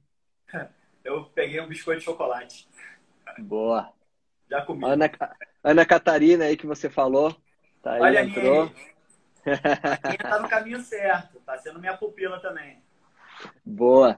Você, você tem bastante gente que você ajuda, digamos, você falou pupila aí, mas você tem bastante gente que você dá dicas, enfim, tem que bastante. você traz para o teu mundo?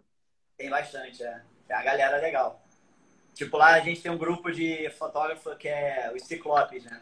A gente uhum. o título é Ciclopes. E aí, tipo, ah, a galera, todo mundo aqui do Rio e tal, que tira foto dentro d'água ou fora d'água. E. É, ah, troca ideia ali sempre, tem um lançamento de coisa. O nego fala muita merda também, né? Mas, tipo, fala de lançamento, de coisa para vender e tal. Então acabou que virou um grupo de amigos, sabe? tem a galerinha ali meio unida, assim, sempre. É, às vezes, antigamente, a gente marcava de fotografar e ia todo mundo dentro d'água. Era uma zona só. Mas, fora essa galera aí, tem muita gente que pergunta dica no Instagram. Você é bem aberto a isso? Oi? Você é bem aberto a isso, a abrir dicas? Boa, Só não boa. quis contar dicas do, do Fine Art, né? Mas tudo bem. Não, é Fine Art é. e a galera tem que correr atrás. Não, sacanagem. Esse mercado, é, mercado é, bem, é bem complicado, né, cara? É bem fechado, é. né? Conta um é pouco, não precisa abrir dicas, mas conta, conta um pouco, assim, de, dessa parte de você ter entrado na, nessa área. É, conta até dos teus parceiros lá, esqueci, Barracão da Imagem, né? Como que é o nome? Esqueci. Imagem, é. Conta um pouco, assim, até a ajuda deles. Fala sim. um pouco da gente, pra gente sobre isso, cara. Que acho que tem bastante é. gente que. Que se interessou pelo caso, né? Tipo, que, que se interessa, sim. Peraí, deixa eu anotar aqui, pegar um caderninho aqui para anotar tudo. eu vejo isso aí direto, cara. Tem até um, do, um dos amigos meus, que é o Daniel Taboni, ele era chefe de marketing lá da, da RIF, RIF Brasil, né? De uhum. sandália. Saudosa. É, a RIF era foda, assim. Ainda é foda, mas caiu bastante do passado para agora, né? O que ela era. Tipo, tinha os atletas. Ainda acho que ainda tem o. O, o ainda é, né? Da equipe. Tem a equipe forte ainda, mas lá fora. E ele virou. É, ele já fazia umas fotos legais na época que ele era chefe de marketing. E hoje em dia ele tem uma, uma empresa lá em São Paulo que imprime também. Ele comprou a impressora, ele mesmo está fazendo o fine art dele lá. E tá na escadinha tentando chegar a um nome legal. Que, que é aí que conta muito, né? É você trabalhar o seu nome e ganhar um reconhecimento nessa área. Isso em qualquer profissão, né? Mas, tipo, na minha, eu tô traçado, traçando uma, uma trajetória para chegar nesse nível daí. De ter, sei lá, X encomendas por dia, entendeu? De fine art, de quadro.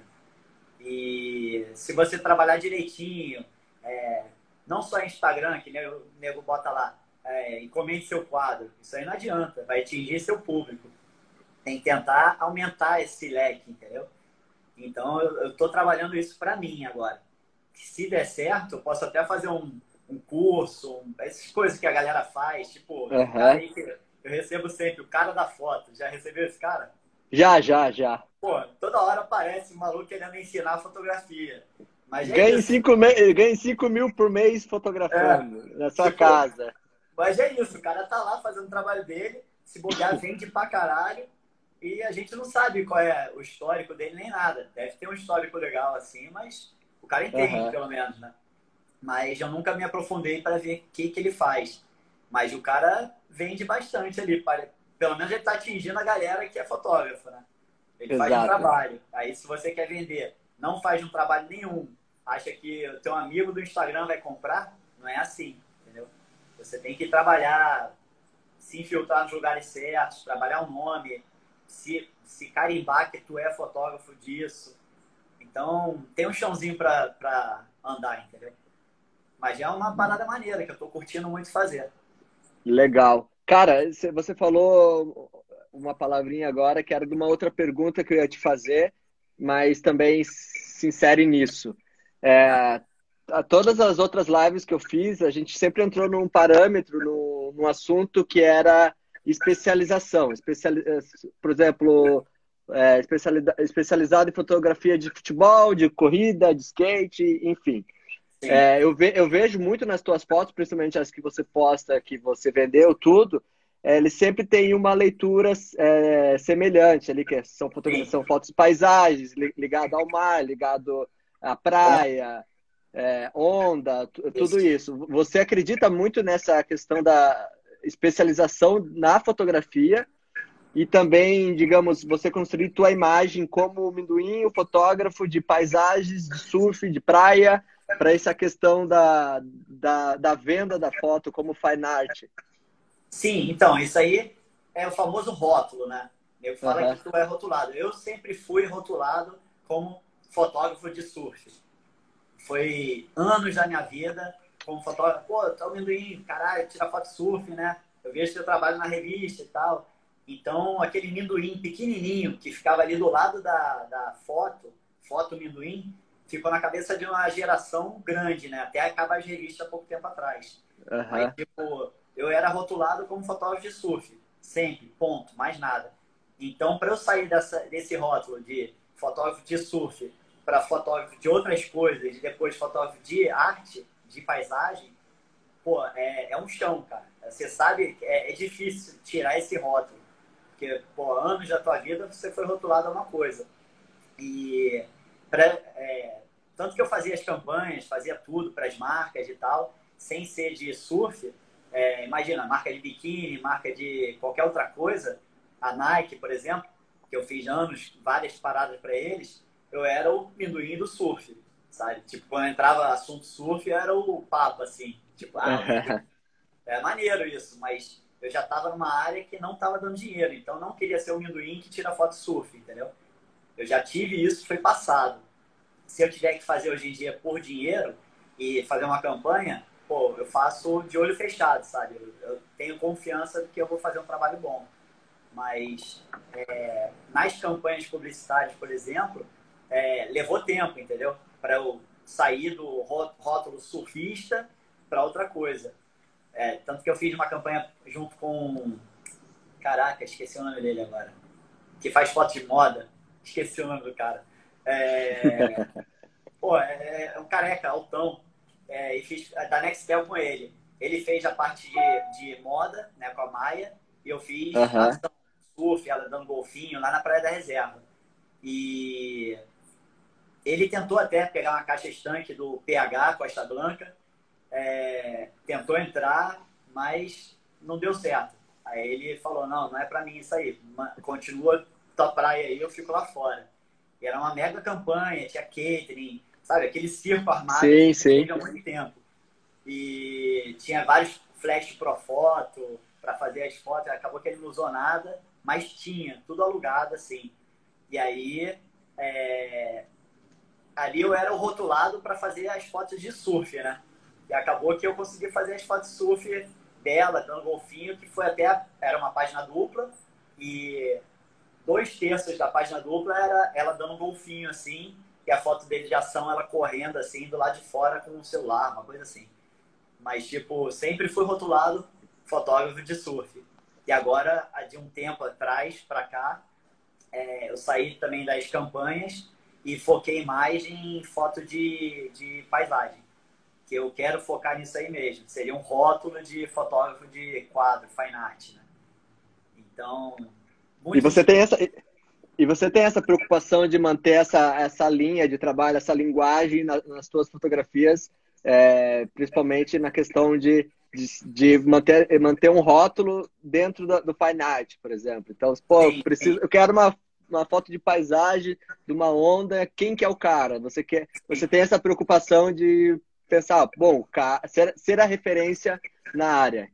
Sim, sim. É, já tem, tem parceiros fotógrafos, é, fotógrafos, arquitetos meus, amigos, assim, conhecidos, que já trabalham comigo esse, esse pequeno período que eu virei fotógrafo de, de paisagem.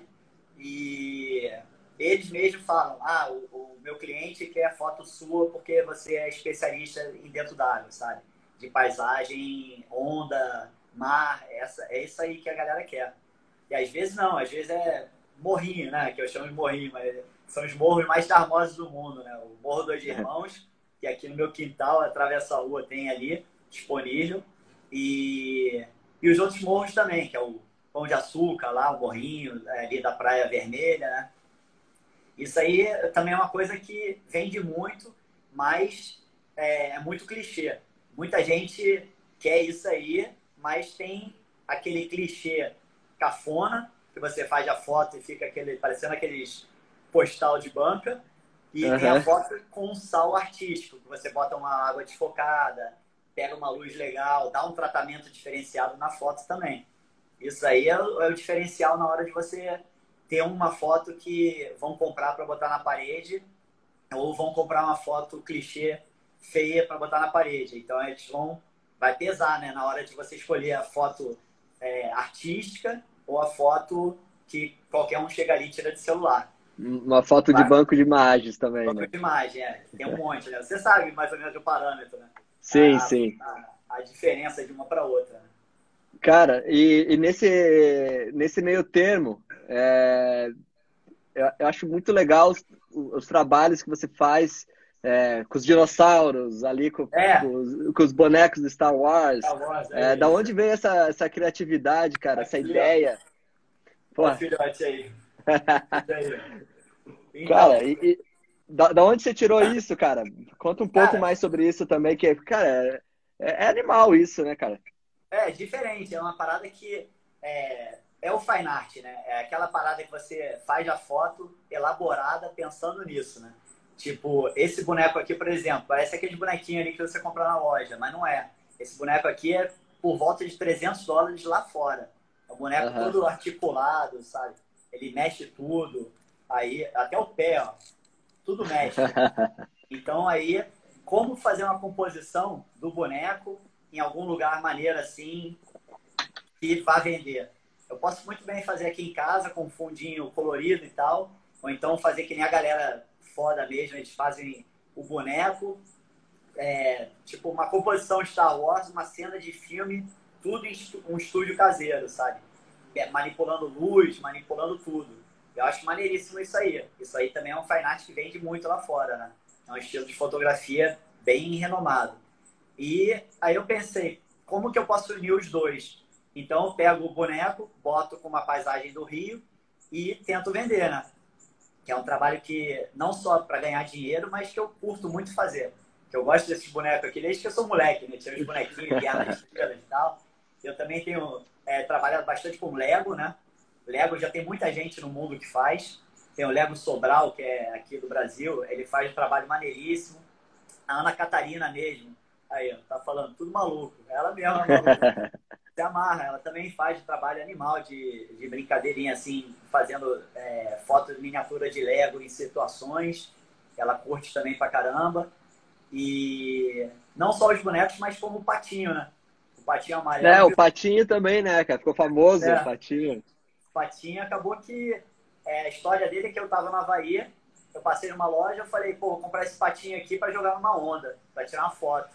E aí acabou que eu fiz lá em Waikiki e tal, não saiu legal, eu falei, é, vou levar pro Rio, vou botar lá o pato jogando lá na, aqui em Ipanema com o Morro dos Irmãos. Aí comecei a fazer e caiu nas graças de muita gente, que, de arquiteto, arquiteta, que é um diferencial, né? É um Sim, é uma, brinca... é uma brincadeira. uma brincadeira, né, cara? Isso. Não, e é, engra... e é engraçado que como se torna até uma referência. Não sei se você vai lembrar, ano passado, que eu te, te mandei uma foto de uma vitrine, cara. Ah, verdade, eu tava, verdade. eu tava lá em Miami e vi uma vitrine com um patinho daquele gigante um monte pequenininho. Na hora veio tua foto cara, na cabeça, assim. Se torna uma referência, né? Eu já recebi mais de 10 fotos de, de pessoas, meus seguidores de Instagram, amigos, amigas, que mandam para mim pô, tô passando aqui, olha o que eu lembrei de você. Aí uma loja de pato na Holanda, em Portugal, é, na Califórnia, várias lojas só de pato, assim. E aí até teve um amigo meu que trouxe para mim, o Vini, que pega de longboard aqui no... Uhum. Longboard não, é, fanboard aqui no Leblon. Ele trouxe um pato para mim. Ele falou, pô, trouxe para você aí. Ele tava, acho que na Holanda também. Aí ele falou, ah, trouxe presente para você aí, 10 euros, sei lá. É caro o negócio. Mas ele um pretinho maneiro. Eu tenho uma coleção, tenho vários aqui. Tem preto, Legal, vermelho, cara. do capeta, é, branquinho, amarelo. Eu tenho um monte. Que a galera vai me dando e eu vou comprando também. Mas já é Legal. maneiro. Não, assim, bastante coisa do pato, né? E dentro é. de casa, com os... agora que você está tendo que ficar em casa, você está produzindo alguma coisa com esses bichos aí, com esses bonecos não, ou não? Cara? não, não. Eu gosto de fazer muito fora externo. Eu fiz umas do C3PO e tal, é, dentro, da, dentro, da, dentro de casa, é, com fundo rosa, fundo verde, é, tipo, a mão dele articulada, dá pra fazer assim, assim, uhum. sabe? Então dá para brincar legal como um filhote. E acaba ficando de decoração em casa, né? Porque é Boa. uma decoraçãozinha maneira. Tem o Darth Vader, o Stormtrooper, é, R2, o C3PO, acaba que muita gente do passado ama Star Wars. E aí eu fiz aquela série dos dois, do C3PO com o R2, né? E no pôr do sol. E aí eu falei, eu vi essa foto. Vou fazer série limitada. Aí, tipo, fiz a tiragem de cinco. Aí já foram duas. Então, aí fica lá um negócio pra quem gosta mesmo de Star Wars e uma série limitada. Isso que é legal. Eu curto. Legal. Cara, vou dizer que eu nunca, eu nunca assisti Star Wars, cara. Nenhum. Nunca. Eu nunca gostei. E agora você vai me tirar uma dúvida. O que, que, que, tá rolando? Vai sair algum novo, alguma coisa assim? Ah, então. Porque, esse, porque esses dias, meu, explodiu Star Wars na, na timeline, é. na ah, Amazon, do... um monte de coisa. É por causa da data, que era 4 de maio, May the Force. Ah, entendi. É, que tem aquela frase, frase famosa, May the Force be with you. Mas aí agora o 4 ficar com você. É tipo a frase ah. que ele rotulou Star Wars Day. Não, Depois... pô, semana passada, sei lá quando que foi, explodiu de Star Wars na, no Instagram, tipo, ali é. no, nos recomendados no, na Amazon ali, era só toda, é todos os filmes Star Wars. Eu, caramba, cara, será que vão, vão lançar algo novo, alguma coisa? É o Mas, porra, Star Wars. Legal. Não sei se você conhece, você conhece o Piva, né? O Fábio Piva, de São Paulo que é da Red Bull, fotógrafo de, de mountain bike, de bike. Puta, de nome eu não sei, não lembro. Cara, é uma referência, assim, também. E ele tá fazendo um trabalho bem legal em casa, re, recriando algumas fotografias é, em miniatura. E ele fez um para Caloi agora, uma série de stop motion, só com Lego em casa. Ele e o filho dele, fica ele e o filho dele brincando ali com os Legos. É. E fez um stop motion bem legal para Caloi, cara. Até fica uma dica aí para Ana Catarina é, pesquisar, não sei se ela conhece ele, também pesquisar o trabalho dele, que ele tá brincando muito em casa, cara. Tá, tá ficando bem legal o resultado, cara. Quer ver um viral que deve ter ganho muito dinheiro no YouTube? Aquele do Playmobil. Os bonequinhos de Playmobil surfando numa onda. Tu viu isso aí? ah, eu acho que eu lembro disso. É antigo pra caramba, deve ter mais de 10 anos. E bombou, não sei nem quantos views deve ter, deve ter muito view. E aí, tipo, ele fez uns Playmobilzinhos surfando na onda, e sai um spray, aí o Playmobil vai dar uma manobra. Maneiríssimo, mas fez, fez acho que no quintal dele, uma coisa assim. E é uma parada que, pô, como ganhar dinheiro? Faz no stop motion, bota no YouTube, é, tenta ter bastante perfil, bastante view e, e rentabiliza isso aí. Dá pra inventar pra ganhar dinheiro, mesmo parado. Não, tem bastante coisa, né, cara? Playmobil Porra, que le... é, Tá temporal, a Catarina tá falando aí agora. Cara, são duas coisas que até quando começou essa onda de ficar em casa aqui, é, no começo me bateu uma. Preciso criar, preciso fazer alguma coisa, mas eu resolvi ficar quieto, resolvi descansar, aprimorar outras coisas, ter as.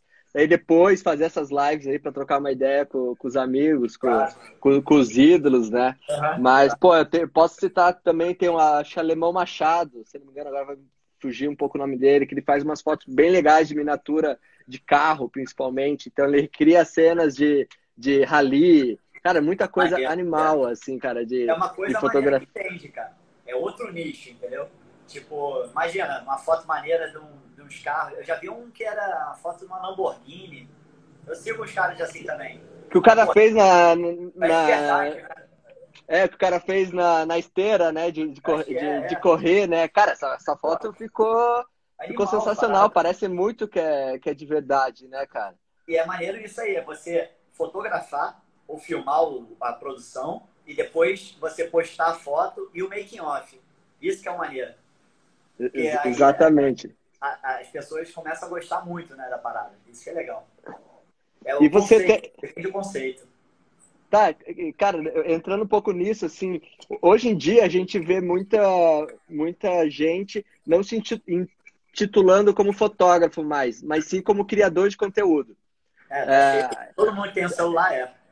é. Quando eu comecei essa história das lives, eu comecei a buscar pessoas que com grande bagagem, pessoas que até hoje têm na sua não só titular, titularidade, mas é, na sua forma de trabalho como fotógrafos mesmo. Que, sabe, como um fotógrafo, não digo um fotógrafo raiz, mas ele ainda se intitula como fotógrafo, tem esse pensamento de fotógrafo e não de criador de conteúdo. É, tem uma é, como, Tem uma grande diferença, cara. E, e, eu, e você, eu vejo muito que é muito por fases, né? Então eu passei por muitas fases e você com toda certeza passou mais ainda, por estar há 23 anos fotografando. Como ah. você vê essa, essa onda, cara, de criador de conteúdo, assim, de, de pessoas, até uma dica, assim, de pessoas que estão se, é, se inserindo no audiovisual, mas eles não sabem muito bem o que, faz, o, o que fazer, aonde fazer. Eles não sabem se eles são é, fotógrafos, eles não sabem se eles são videomakers, eles não sabem se eles são, enfim, é, sabe, eles são, ficam um pouco perdidos no que fazer, porque querem atacar de todos os lados, de todos é. os formatos.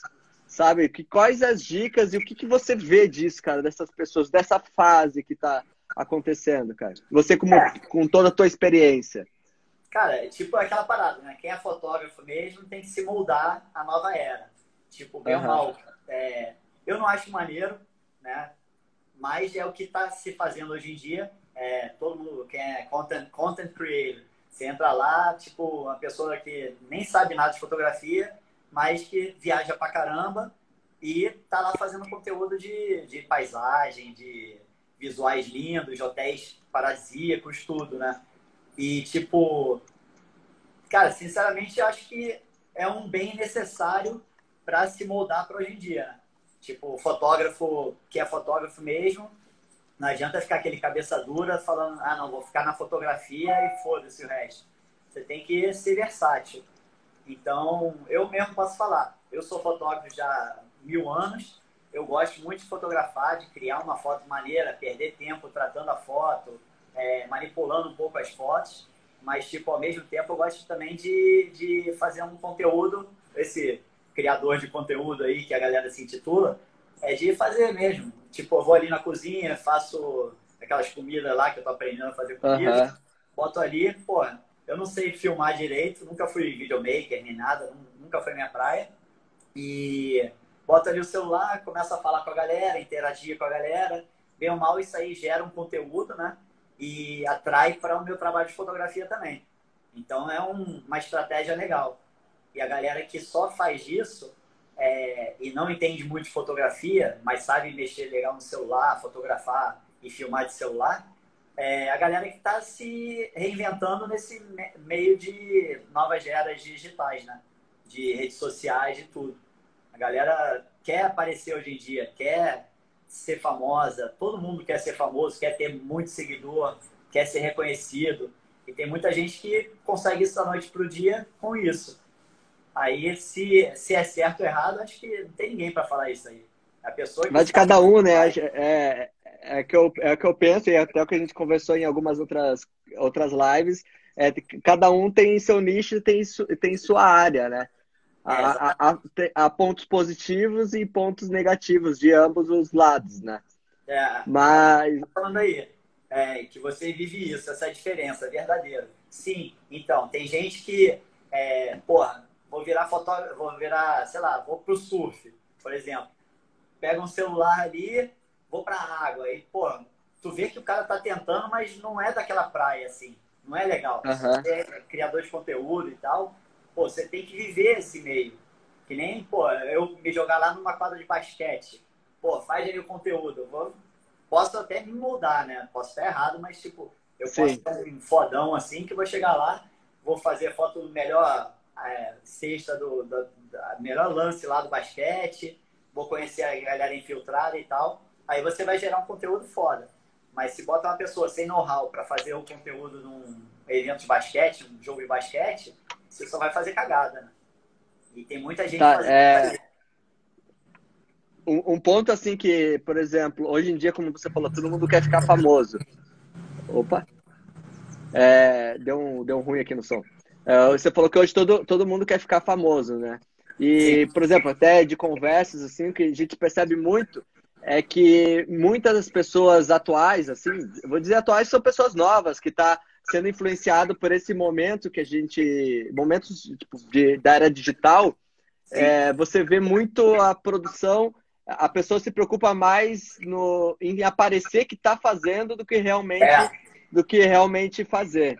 Então, ela se, preocupa, ela se preocupa muito mais é, em se dizer fotógrafo do que ser, Não, do que produzir, do que uma produzir uma fotografia, em se dizer um, um gerador de conteúdo do que realmente produzir um, um, conteúdo. É, como a gente falou, né, sem julgar cada um na sua, cada um sabe o, o, o que dizer, mas existe um perigo, até agora eu não vou me recordar de quem que mencionou anteriormente, que existe um perigo é, das pessoas escutarem muito esses criadores de conteúdos, esses que mais se mostram é, que fazem do que realmente mostram o que fazem.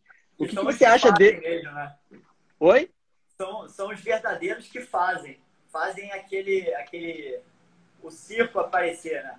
Tipo, ex o, cara, o cara é ruim, mas ele sabe indicar e fazer tudo acontecer. Pode Exato, melhor assim. Foto, melhor cinegrafista, mas ele vai fazer o negócio, ele vai saber ganhar dinheiro e monetizar isso aí. Exatamente, ele vai, ele, ele vai conseguir se vender como, digamos, se ele fosse o pica da galáxia, mas o cara não é, o cara nunca produziu nada. Que é o que a gente vê muito de gente que vende curso, por exemplo, né? Pô, Sei lá, pô, é, ganhe 10 mil no mês, ganhe 5 mil no mês fotografando. É, é, vou te ensinar as dicas, não sei o quê. Mas você não, você não vê todo é, o cara, você não vê aquele background do que o cara já produziu. Sem generalizar, claro, né? Isso eu estou dizendo no âmbito, no âmbito é, mais, mais é, o âmbito geral, mas não dizer que é isso é, é, é regra. O que, que você vê de perigo, cara, disso tudo? E o que, que você, como um fotógrafo de 23 anos, com toda essa bagagem, você tem para dizer para essas pessoas, digamos que não caírem muito nessa isca, essa isca do a lá do. Cara, é difícil. Sei lá, de pirâmide, sabe? Uma coisa é assim nesse, nesse ponto. Porque é, a galera tá, tá cega para isso hoje em dia. É tipo, é, tem, tem profissionais profissionais, né? Você uhum. vai, tem, sei lá, bota um mercado de fotografia, por exemplo, que é a nossa praia. É, tem um fotógrafo lá que, tipo, fanfarrão, que não sabe porra nenhuma, mas conquista todo mundo ao seu redor, né? Que é o formador de opinião. Mas o cara pode não entender nada, mas ele vai passar uma, um, um curso, sei lá, para você, é, falando como você tem que fotografar, como você tem que sair para fotografar, como ganhar dinheiro, como ganhar 5 mil por mês. É, ele vai te passar tudo isso aí. E tem o outro, é, botando dois cursos assim é, em plano, né? E tem o outro que já está anos no mercado e tal, que quer só passar o que é verdade para a pessoa, né? E não. Acho que a pessoa vai mesmo pelo estilo do. Sei lá, não sei. Acho que é o estilo da pessoa. Você acha, acha que. Você acha que a, é, é, a ideia do shortcut, né? o pessoal quer tudo muito, tudo muito mastigado, quer é. o caminho, o caminho certo, assim, não quer, digamos, aprender é, toda a trajetória, tudo, Exatamente. sabe? Tipo, como construir uma luz, tipo, mas como ela quer saber, é, ela não quer saber como construir uma luz. Se ela quer saber, se ela se interessa como construir uma luz, no âmbito geral, a pessoa vai lá, onde, qual é o melhor flash? Então, eu preciso desse flash. Não, tipo, ó, esse, é, esse tipo de luz é para isso, aquela assim. Por exemplo, os conteúdos que o, lá, o I Love Jobs, o Renato, é Renato, né? O Miranda. Os conteúdos dele são bem legais, porque ele explica todo, todo o beabá, sabe? Não precisa. Tem toda, tem toda uma bagagem. Ele não vende um, um tipo de, de material, de um, um tipo de flash, por exemplo. Ele vende, ele vende toda a construção de uma luz. Você acha que essa, essa, esse imediatismo traz muito isso, cara? Cara, acho que sim, acho que sim. Todo mundo quer ser rápido, quer, sei lá, ser fotógrafo dentro d'água rápido, sabe? Tem, tem muita gente que eu conheço que já desistiu no caminho aí pra caramba. Que, pô, primeira coisa, para comprar uma caixa, aqui a caixinha, olha o jabá da caixa aqui. Aí, para comprar uma caixa dessa aqui, só isso aqui, só esse corpo dá 1.600 dólares, cara. Só isso aqui sem nada. Aí você quer, sei lá, quer botar um plate aqui, ó. Quer botar um front platezão, um dome, esse aqui é para 11,24, né? Aí até peguei emprestado com a Ana Catarina esse aqui, sabe? Cuida bem, hein? Ela foi para Califórnia e aí não tinha lente. Ela falou, aí eu pedi emprestado para testar e ela me deixou comigo. Aí tá aqui, tá limpinha, tá bonitinha, zerada. Né? E isso aqui, eu acredito ser uns é, sabe aí, Ana, quanto custa? Acho que é 500 dólares, uma coisa assim. É bem caro. 400 dólares, um negócio desse aí. Sei que é um nome de respeito, né? E aí, é aquilo, tu, tu vai gastar um dinheiro forte. Aí, freia muita gente de continuar nesse mercado. Entendeu? Aí vai comprar uma caixa brasileira que não gosta muito, que todo mundo diz que é uma merda, mas você vai comprar e essa caixa vai entrar água e você vai falar, pô, vou parar com essa merda porque não é minha praia. Ou então, se banana toda, essa aqui, por exemplo, você consegue mexer em todos os, todos os botões, todas as funções da câmera, né? Então, uhum. isso aí ajuda bastante na água lá, para você botar no foco, é, foco no programa manual, é, botar no TV, AV, o que for. E aí você tem toda a... consegue mexer na câmera, entendeu? Inteira. Mas, tipo, se você tem um equipamento ruim, você vai desistir no caminho. É aquele imediatismo mesmo. Uma dessa aqui, eu te garanto que se você acertar o foco, uma foto vai sair boa. Entendeu? E também é um pouco do imediatismo e também um pouco da ansiedade, né? Porque Isso. é, porque também as pessoas acham que é, é, é realmente é fácil, né? Por exemplo, é. você vender uma foto, é realmente, ah, vou comprar uma câmera e amanhã já tô, já tô ganhando uma grana, já tô fazendo, é. sabe? Não, não, não, é, não tem essa experiência de todo esse processo, de como faz, que nem na, na live do Pedro lá sobre futebol. Perguntaram, pô, como que eu vou, como que eu consigo entrar no, no, no estádio para fotografar, é, fotografar para um grande clube? Ele falou, cara, pô, não, você não precisa começar fotografando um Flamengo da vida, sabe? Começa fotografando é, os times amadores, fotografando os amigos que jogam futebol, vai ganhando essa experiência. Claro, a mesma coisa é o surf, né? Começa fotografando os amigos, vai vai experimentando, vai. Não precisa ter a, o melhor equipamento, ter a melhor caixa, não precisa realmente começar fotografando dentro da água, mas vai, vai adquirindo experiência, né, cara? Exatamente. Tipo, até mesmo nas caixas mesmo. A Catarina tá falando aqui, só esse Dome é 695 dólares, cara. E olha só, cara, daí, o dólar a 6, é o dólar a 6 que tá hoje, cara. Isso aqui, 695 dólares. É para quem gosta, né, cara? É animal, Exatamente. Olha lá, é foda o negócio. Mas aí tu, tu 695 dólares vai ser a caixa inteira completa nacional. Por quê? Porque é feito no Brasil? Não, porque é, o material usado é inferior. E aí tem aquela, o risco de se afogar na água, né? Tem tudo isso aí que conta. E aí você é, quer um negócio bom, você acha que vai vingar. Que nem eu posso começar no início do nosso papo, eu falando da, da 600mm que eu investi 10 mil para comprar. Se não fosse ela, de repente eu não estava aqui hoje em dia conversando contigo, entendeu?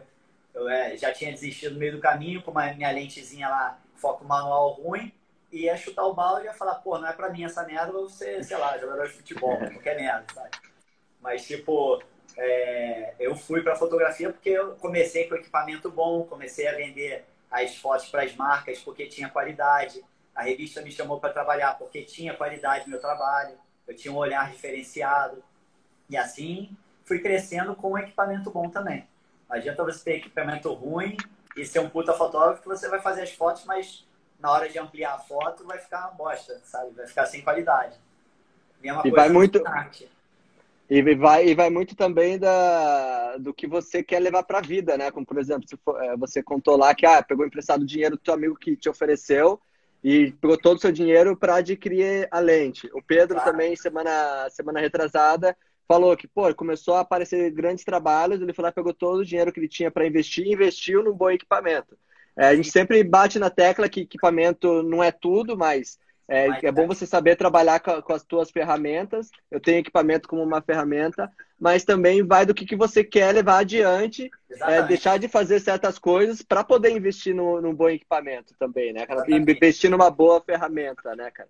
É, então, exatamente isso aí que tu tá falando. Tem vários cursos que falam essa parada. Ah, equipamento não vai te fazer, não vai fazer você um bom fotógrafo. Mas, porra, 80% é equipamento.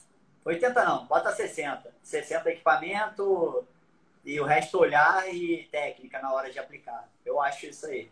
Mas o equipamento tem que ser bom. Se você tiver uma câmera ruim, com a resolução baixa, você não faz um quadro bonito com a qualidade boa. Entendeu?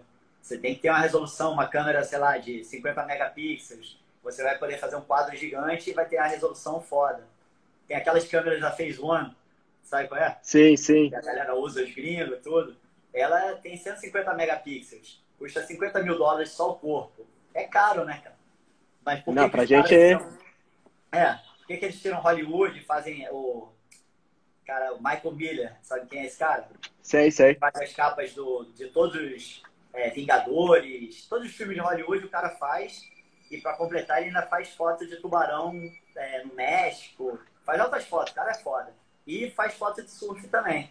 Ele é parceiro lá da Lost, da galera da Lost, da Meir, e uhum. fotografa surf também.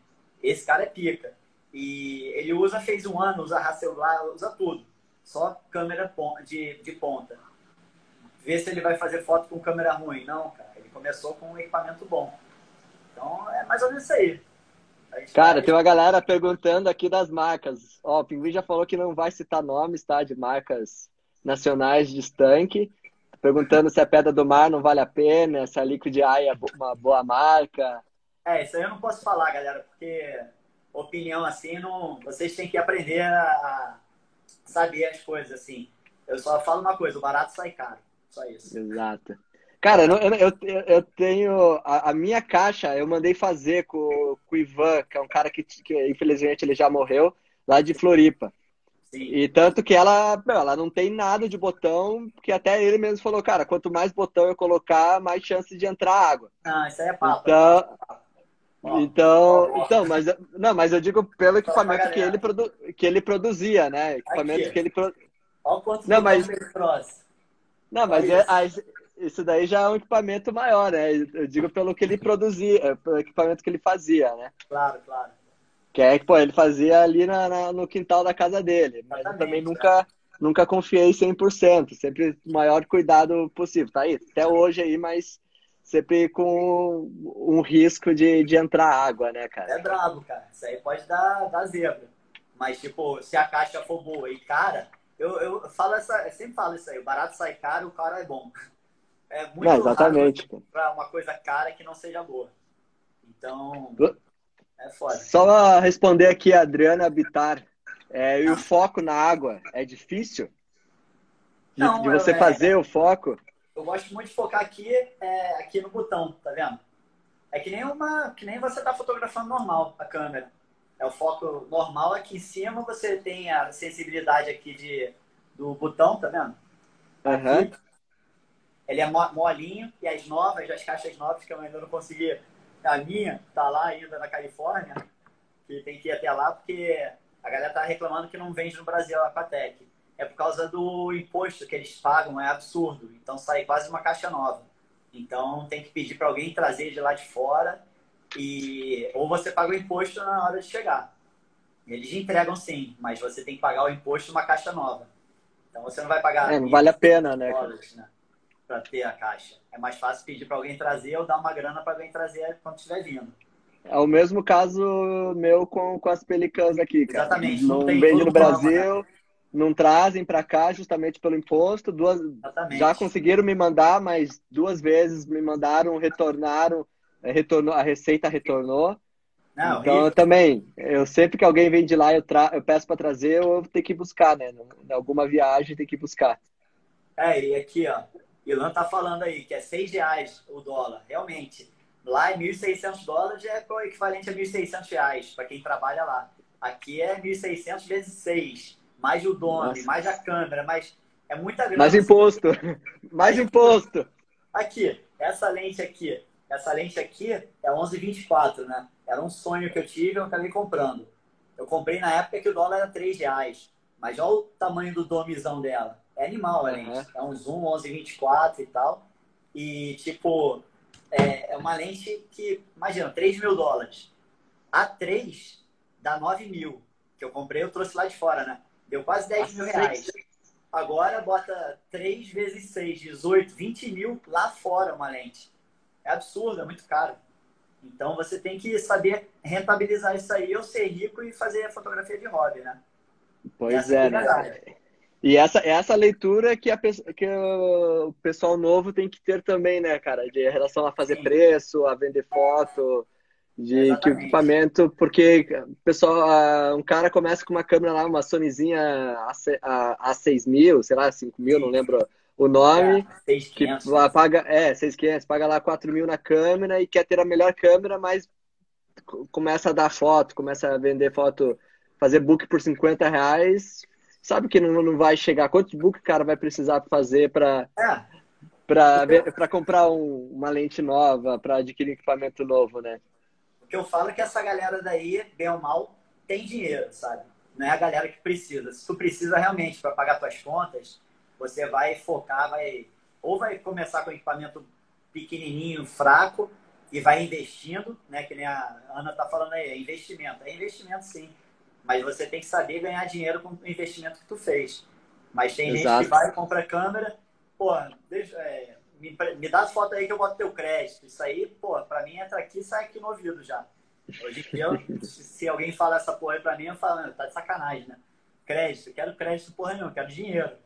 Entendeu? Porque para você juntar, para comprar um set desse aqui, bota aqui 1.6 mais 6 dá 2,200 mas a lente 5,200 mais o corpo da Mark IV. Deve ser quanto? 3 mil, né? 2 mil? Nem Quero sei. nem saber, bicho. Bota 2 mil. Dá, sei lá, uns 7 mil dólares de, de equipamento. 7 vezes 6. Quanto dá? 4, 4, é, 4 mil? Não, 42 mil reais. Comprando você lá e trazendo, passando pela alfândega sem declarar. Então, é mó burrice isso aí. Você, você pode ser pego e se mata. Isso comprando lá, 42 mil reais. Imagina, pô, quanto tempo você vai ter que fazer foto para vender 42 mil reais? Então, para quem não quer ganhar dinheiro, isso é um hobby, né? Essa que é a Exato, verdade. né? Olha o Serginho mandando joinha aí. O Serginho é foda, Boa. ele trabalha na Reuters. Ele filma, filma tudo, filma coronavírus, filma todo mundo aí. Ele é foda. Ah, Ele trabalhou corajoso, corajoso. surf anos atrás. Serginho, parabéns. Teve um Cara, de fazer- Quase caiu. Ô, louco. Deu turbulência e quase morreu. Deixa eu te fazer uma. A gente tá quase terminando aqui também já o segundo. Verdade, foi, né? Deixa eu te fazer uma pergunta. É, é, em, relação aos drones, cara. Sim. Faz tempo que eu não vejo nada você postando nada de drone, cara. Eu vendi, cara. Vendi meus Você lanches. vendeu? Ontem, ontem mesmo, um, um, um galerista assim é, me mandou, eu tava até conversando com base isso aí no telefone, né? E a gente tava falando de drone e tal. E é, um galerista, 10 minutos depois, falou: pô, você tem uma foto desse tamanho aqui de drone de Copacabana? Eu falei: puta, não tenho, cara. Ele queria 1,80 por 1,80 de largura. Pô, 1,80 é quase 2 por 2, um quadrado monstro. O sensor do drone não segura essa fotografia nem por nada. É, Aham.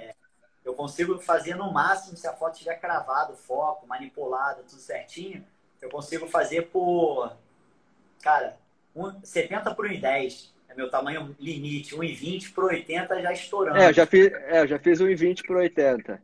Segura, mas já depende da foto. Tem foto que fica ruim. Então, pô, é... mas agora lançou o Mavic Air 2, que tem 48 megapixels, mas tem um sensor de meio, meio, meia polegada, né? É, 48 HDR, né, cara? Até falei É. com eles, pe- perguntei, pedi pra eles uma imagem em exemplo, eles iam me mandar. Mandaram? E também. Não, ainda não. É, pedi um- um-. Eu pedi um RAW justamente para entender esse, esse megapixel.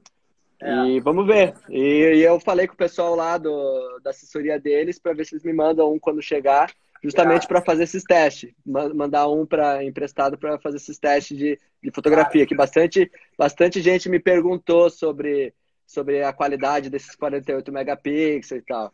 É Eu já voei com os outros, já, já voei com o Spire, com o Spire 2, já fiz umas fotos com os outros, aí segura. Mas esses drones que a gente tem, o Mavic, o Mini, tudo aí já não, não segura muito. Daí É. você desistiu do- dos drones, desistiu de fazer Não, as eu, brincadeiras. porra, eu brincava pra caramba, amava isso aí. É um ângulo totalmente inusitado, mas é uma foto que eu não vendo, não vendia muito pra, pra arte, né? No meio de fine art. Eu não, não tava emplacando muito. E é um brinquedo caro, né? É mais de um brinquedo É. caro. Pô, tá voando lá, pode matar alguém, cair na cabeça de alguém, é, pode bater no helicóptero, pode fazer qualquer coisa, a polícia vem e te pega. Passou aqui uma polícia agora na rua. Ainda tem Não, a essa. gente, não, a gente fala que tá cada vez mais difícil e, voar com responsabilidade, né, cara? Sim, Porque é muito perigo, é muita coisa que, que pode acontecer ali, né? Tá um exatamente. bichinho solto no ar ali que, pô, se cair na cabeça de alguém, Ferrou. cara, não- Exatamente. esquece, né, cara? se responsabilizar por isso, né? E normalmente é numa praia cheia, é, num lugar mais cheio, né? Eu fui para Tiquerral, que é Polinésia Francesa, né? E fiz umas fotos de animais que muita gente quis comprar, mas não tinha qualidade. E geralmente quem quer uma foto diferenciada dessa quer um quadro gigante. Então eu falava, não, só posso fazer um em 10 por 70, pequenininho. Aí nego, porra, não quero isso. Sabe? Eu perdi a venda por causa de resolu- resolução. Mas, tipo, o lugar lá não tinha uma alma. Se cair, caiu. Você nem sabe onde caiu, sabe? Imagina, um atol no meio do mar, só tem você lá, voando lá na puta que pariu nas nuvens, não tem avião, não tem helicóptero, não tem nada. Então você pode brincar legal, assim. Mas aqui é perigoso, né? Tem muita interferência de antena, essas coisas assim que dá, que pode cair. Não, exatamente. Deixa eu ver o que a galera tá falando aqui. Não, aqui, a foto boa do Minduim de drone foi do calçadão de, de Ipanema com coqueiros. De calçadão com É, então, essa aí é a clássica, que fiz de Copacabana, né? É a, a, a, foto clássica que quem mora aqui na Zona Sul vai lá e tira, né? É o coqueirinho com o calçadão, é o clichê. Não tem muito por onde fugir isso aí. Então, todo mundo faz a mesma foto, mas é, cabe você se posicionar para conseguir vender a sua foto ou não. E tem que ter a qualidade também, tem que saber focar, que não é tão fácil. Minha primeira voada lá em Copacabana saiu tudo desfocado. Não sabia que era só apertar na tela para focar. Eu cheguei em casa e quase chorei. Eu falei, caralho, que merda. Mas, Faz a foto é. e não foca, né? É. É, eu, tô, eu tô aprendendo bastante sobre drone agora com, com um parceiro que tem uma empresa de drone. E, Sim. cara, ele me ensina cada coisa que eu nunca fazia, nunca tinha ideia de, de, de como funcionava em relação aos satélites, ou por que que cai a, por que, que cai o, o sinal, o que fazer para o sinal não cair. Tanta besteira que eu fazia com drone que agora eu olho e falo, cara, não, precisa ser mais centrado ainda. E como diz ali o, quem, quem que falou aqui? Quem é falou aqui, aqui, ó. É, o Serginho, tem que seguir as normas da ANAC. Pois é, tem que seguir as normas. Até essa, cara, mês passado, um cara que fez umas fotos aqui em Curitiba subiu a 500 metros de altura com o drone e postou. Não, e postou. Então, é. E pode, aí já... pode também. Não, e denunciaram ele para a ANAC lá. O cara vai dar, vai dar problema para ele. É, denunciaram ele, até o advogado lá de militar no, no Instagram dele falando, ó, babá, colocou todos os pontos assim, então vai dar problema para ele. Tem que seguir as normas com toda certeza, ser responsável. Um de nossos amigos é o Marcelo Ready to Fly, né? É, não sei se conhece, de drone. Ready não, cara. Fly, ele é um dos mais pica do Brasil que tem que voa de drone, né? Marcelo Amaral. E, tipo, ele que dá os toques para todo mundo da galera. Quem tem que fazer, quem tem que seguir, qual a configuração. Ele dá aula também de pra galera voar. E ele foi meu professor. Então, a primeira vez eu voei e estava desfocado, beleza. Aí depois já tive uma aulinha com ele, e aí já mandei bem pra caramba, assim, melhorei 100%. Mas, tipo, ele é, ele é fodão, ele tem, deve ter uns 5 drones no mínimo, assim. Ele tem Spire 1, Spire 2, tem é, tudo. Tem até aqueles brinquedinhos que você faz aposta corrida, assim. Ah, os Race, né? É, Nossa, Race. Eu queria Agora brincar pode... com esse aí, mas tá louco, é muito difícil, cara. Agora ele tá nessa onda aí. Já que tá em casa, né? Ele tá fazendo isso em casa. Mas boa, boa. é fodão. Cara, mas é isso aí. A gente vai terminar daqui a pouco já, então vamos é. finalizar. É. Sim. Papo bom pra caramba. Mandar um abraço pra todo mundo aqui. Ó, aqui, ó. Reuters pede tudo: plano de voo, seguro contra terceiros e seguir as normas da ANAC. Tá certo. Então, que é a empresa internacional, né? Se fizer merda, ele for, ele que tá lá pela empresa, tá fudido. Eu acho Exato. que as campanhas publicitárias hoje em dia tem que ter essa, essa regulamentação. Não, tudo é. Não, tudo tem que ter. Esses tempos eu fiz um voo também é, que eu ia subir de, de, cima de um heliponto e o pessoal do prédio me pediu toda a documentação do, da ANAC para eu poder voar. Por mais que fosse o, fosse o Mavic é, o, é, o Mini, esse pequeno, que te, teoricamente nem precisa, né? Que é menos de 250 gramas. Mas mesmo assim eu fiz todo, todo o pedido lá, fiz tudo certo. Mas por questão de segurança também, né? Claro. Aqui falando que fez seu vídeo ah, foi aquele vídeo na BH mostrando loja só de drones? É. Será que foi da, Não, foi da BH? na DJI. Lá de ah, foi na própria DJI. É, eu fui lá, eu queria comprar aquele palito, né? O Osmo Pocket. Ah, Aí, sim. Fui lá e tinha uma porrada de drone animal, mas, pô, tu sabe que vai pra lá, vai com dinheiro contado, né? Esse aqui, aí, né? Tipo, é, isso aí. Eu vendi há pouco tempo, vendi pro Base. Base comprou. É um Cara, que nem é meu. Todos esses equipamentos OGIs do meu parceiro, ele deixa comigo, eu uso e fica aí. Pô, é maneiríssimo isso aí, cara. Maneiro. Pô, é legal pra deixar no, no bolso, né? É, então, comprei, mas eu usei pouquinho. Eu usei acho que duas vezes só. E acabei vendendo pra ele mês passado, mês retrasado, acho. Ele comprou, ficou com uma parada pra ele. Legal. Mas, mas isso aí, Minduim. Encerrar nosso papo aí, cara, queria te, te agradecer, queria te agradecer por tudo, agradecer todo mundo que participou aí, que tá mandando as mensagens. Pô, queria, cara, queria que você te desse uma mensagem final aí para principalmente para os novos fotógrafos, para a galera que está começando aí, que é, para seguir alguma dica de ouro de um fotógrafo de vanguarda, um fotógrafo realmente preocupado com o trabalho, com o mercado. Então, ah. seja fotografia de surf, mas fotografia de paisagem. Fala aí seu papo aí para essa galera que está começando, mas para deixar um, um ponto positivo para eles. É, então, gente finalizar. A, a dica que eu dou é para ninguém fazer de coração, sabe? Tipo, eu, eu tô abandonando minha agência agora de 13 anos, que eu tenho de criatividade, de criação ali, né? É, a gente fazia desenvolvimento de várias paradas. Tô, tô abandonando, mas ainda tô fazendo caseiramente, né? De home office. Mas estou fechando mesmo para focar em fotografia, porque é o que eu gosto muito de fazer. E há muito tempo eu estava doido para ser só fotógrafo, focar só nisso que a partir desse ano, pós-coronavírus aí, eu vou dar esse pontapé. E é para isso, é para a galera fazer com amor ao que faz, sabe? Se você gosta de fotografia, vai focando no que tu gosta de fotografar, no teu nicho. Não faz por causa de dinheiro que tu vai querer depois desistir e vai, vai para outra carreira. Mas se você gosta de foto de, de paisagem, pô, compra equipamento legal, é, foca no que tu quer e traça um, um rumo para você saber ganhar dinheiro com isso, entendeu? Não só na, na, fotografia de paisagem, mas foto de surf. Você quer virar um fotógrafo de surf? Pô, é, sei lá, pensa como você pode ganhar dinheiro com isso, entendeu? Para monetizar e pagar teu equipamento, pelo menos. Para você ser feliz. Entendeu? Você tem que ser que feliz no que tu trabalha. Essa é a prioridade de qualquer emprego, qualquer trabalho. Se você for infeliz, uma hora você vai chutar o balde e vai começar de novo. Essa, essa é a mensagem mesmo. Faz com amor. Boa, boa, boa. Faz com amor.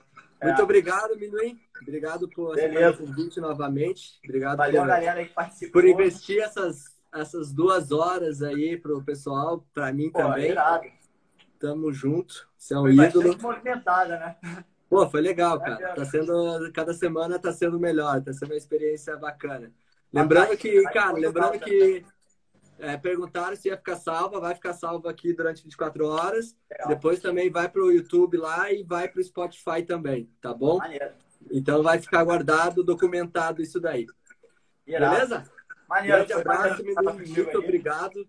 E tamo Beleza. junto aí. E te cuida aí, hein, rapaz. Usa máscara pode deixar, aí. Pode deixar. Tá chegando quatro máscaras de São Paulo esses dias aí. Só máscara boa, boa. com sorriso. Boa, boa. Sorriso sempre aberto. Pô, aí vou, vou, vou tentar, assim que melhorar um pouquinho a corona, vou, vou botar uma máscarazinha e fazer uma foto dentro d'água. Que eu quase fiz antes de, de começar esse tumulto. É, já prevendo que ia dar merda, eu levei a, a máscara para ser fotografado, mas deu uma zica lá, que meu parceiro de fotografia deu zica na, na caixa dele ali e ele foi embora. Senão já teria uma foto antes do, da pandemia começar com a máscara.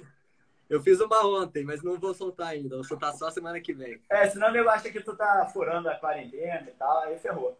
É melhor não fazer. Então, então faz em casa mesmo. Então, beleza. Minduim, beleza? muito obrigado, irmão. Tamo juntasso sempre. E parabéns Valeu, pelo então. trabalho, viu? Demorou, obrigado. Quebra aí Grande abraço. Valeu. Valeu. Até mais. E é isso aí, galera. Esse foi Fábio Minduim. Muito obrigado a todos que permaneceram, que acompanharam esse bate-papo, essa conversa de quase duas horas. Muito obrigado e confirmado, semana que vem teremos Marcos Hermes, carioca, fotógrafo de música, grande fotógrafo com mais de 30 anos de carreira. Então, pessoal, muito obrigado a todos pela companhia e até semana que vem. Abraço.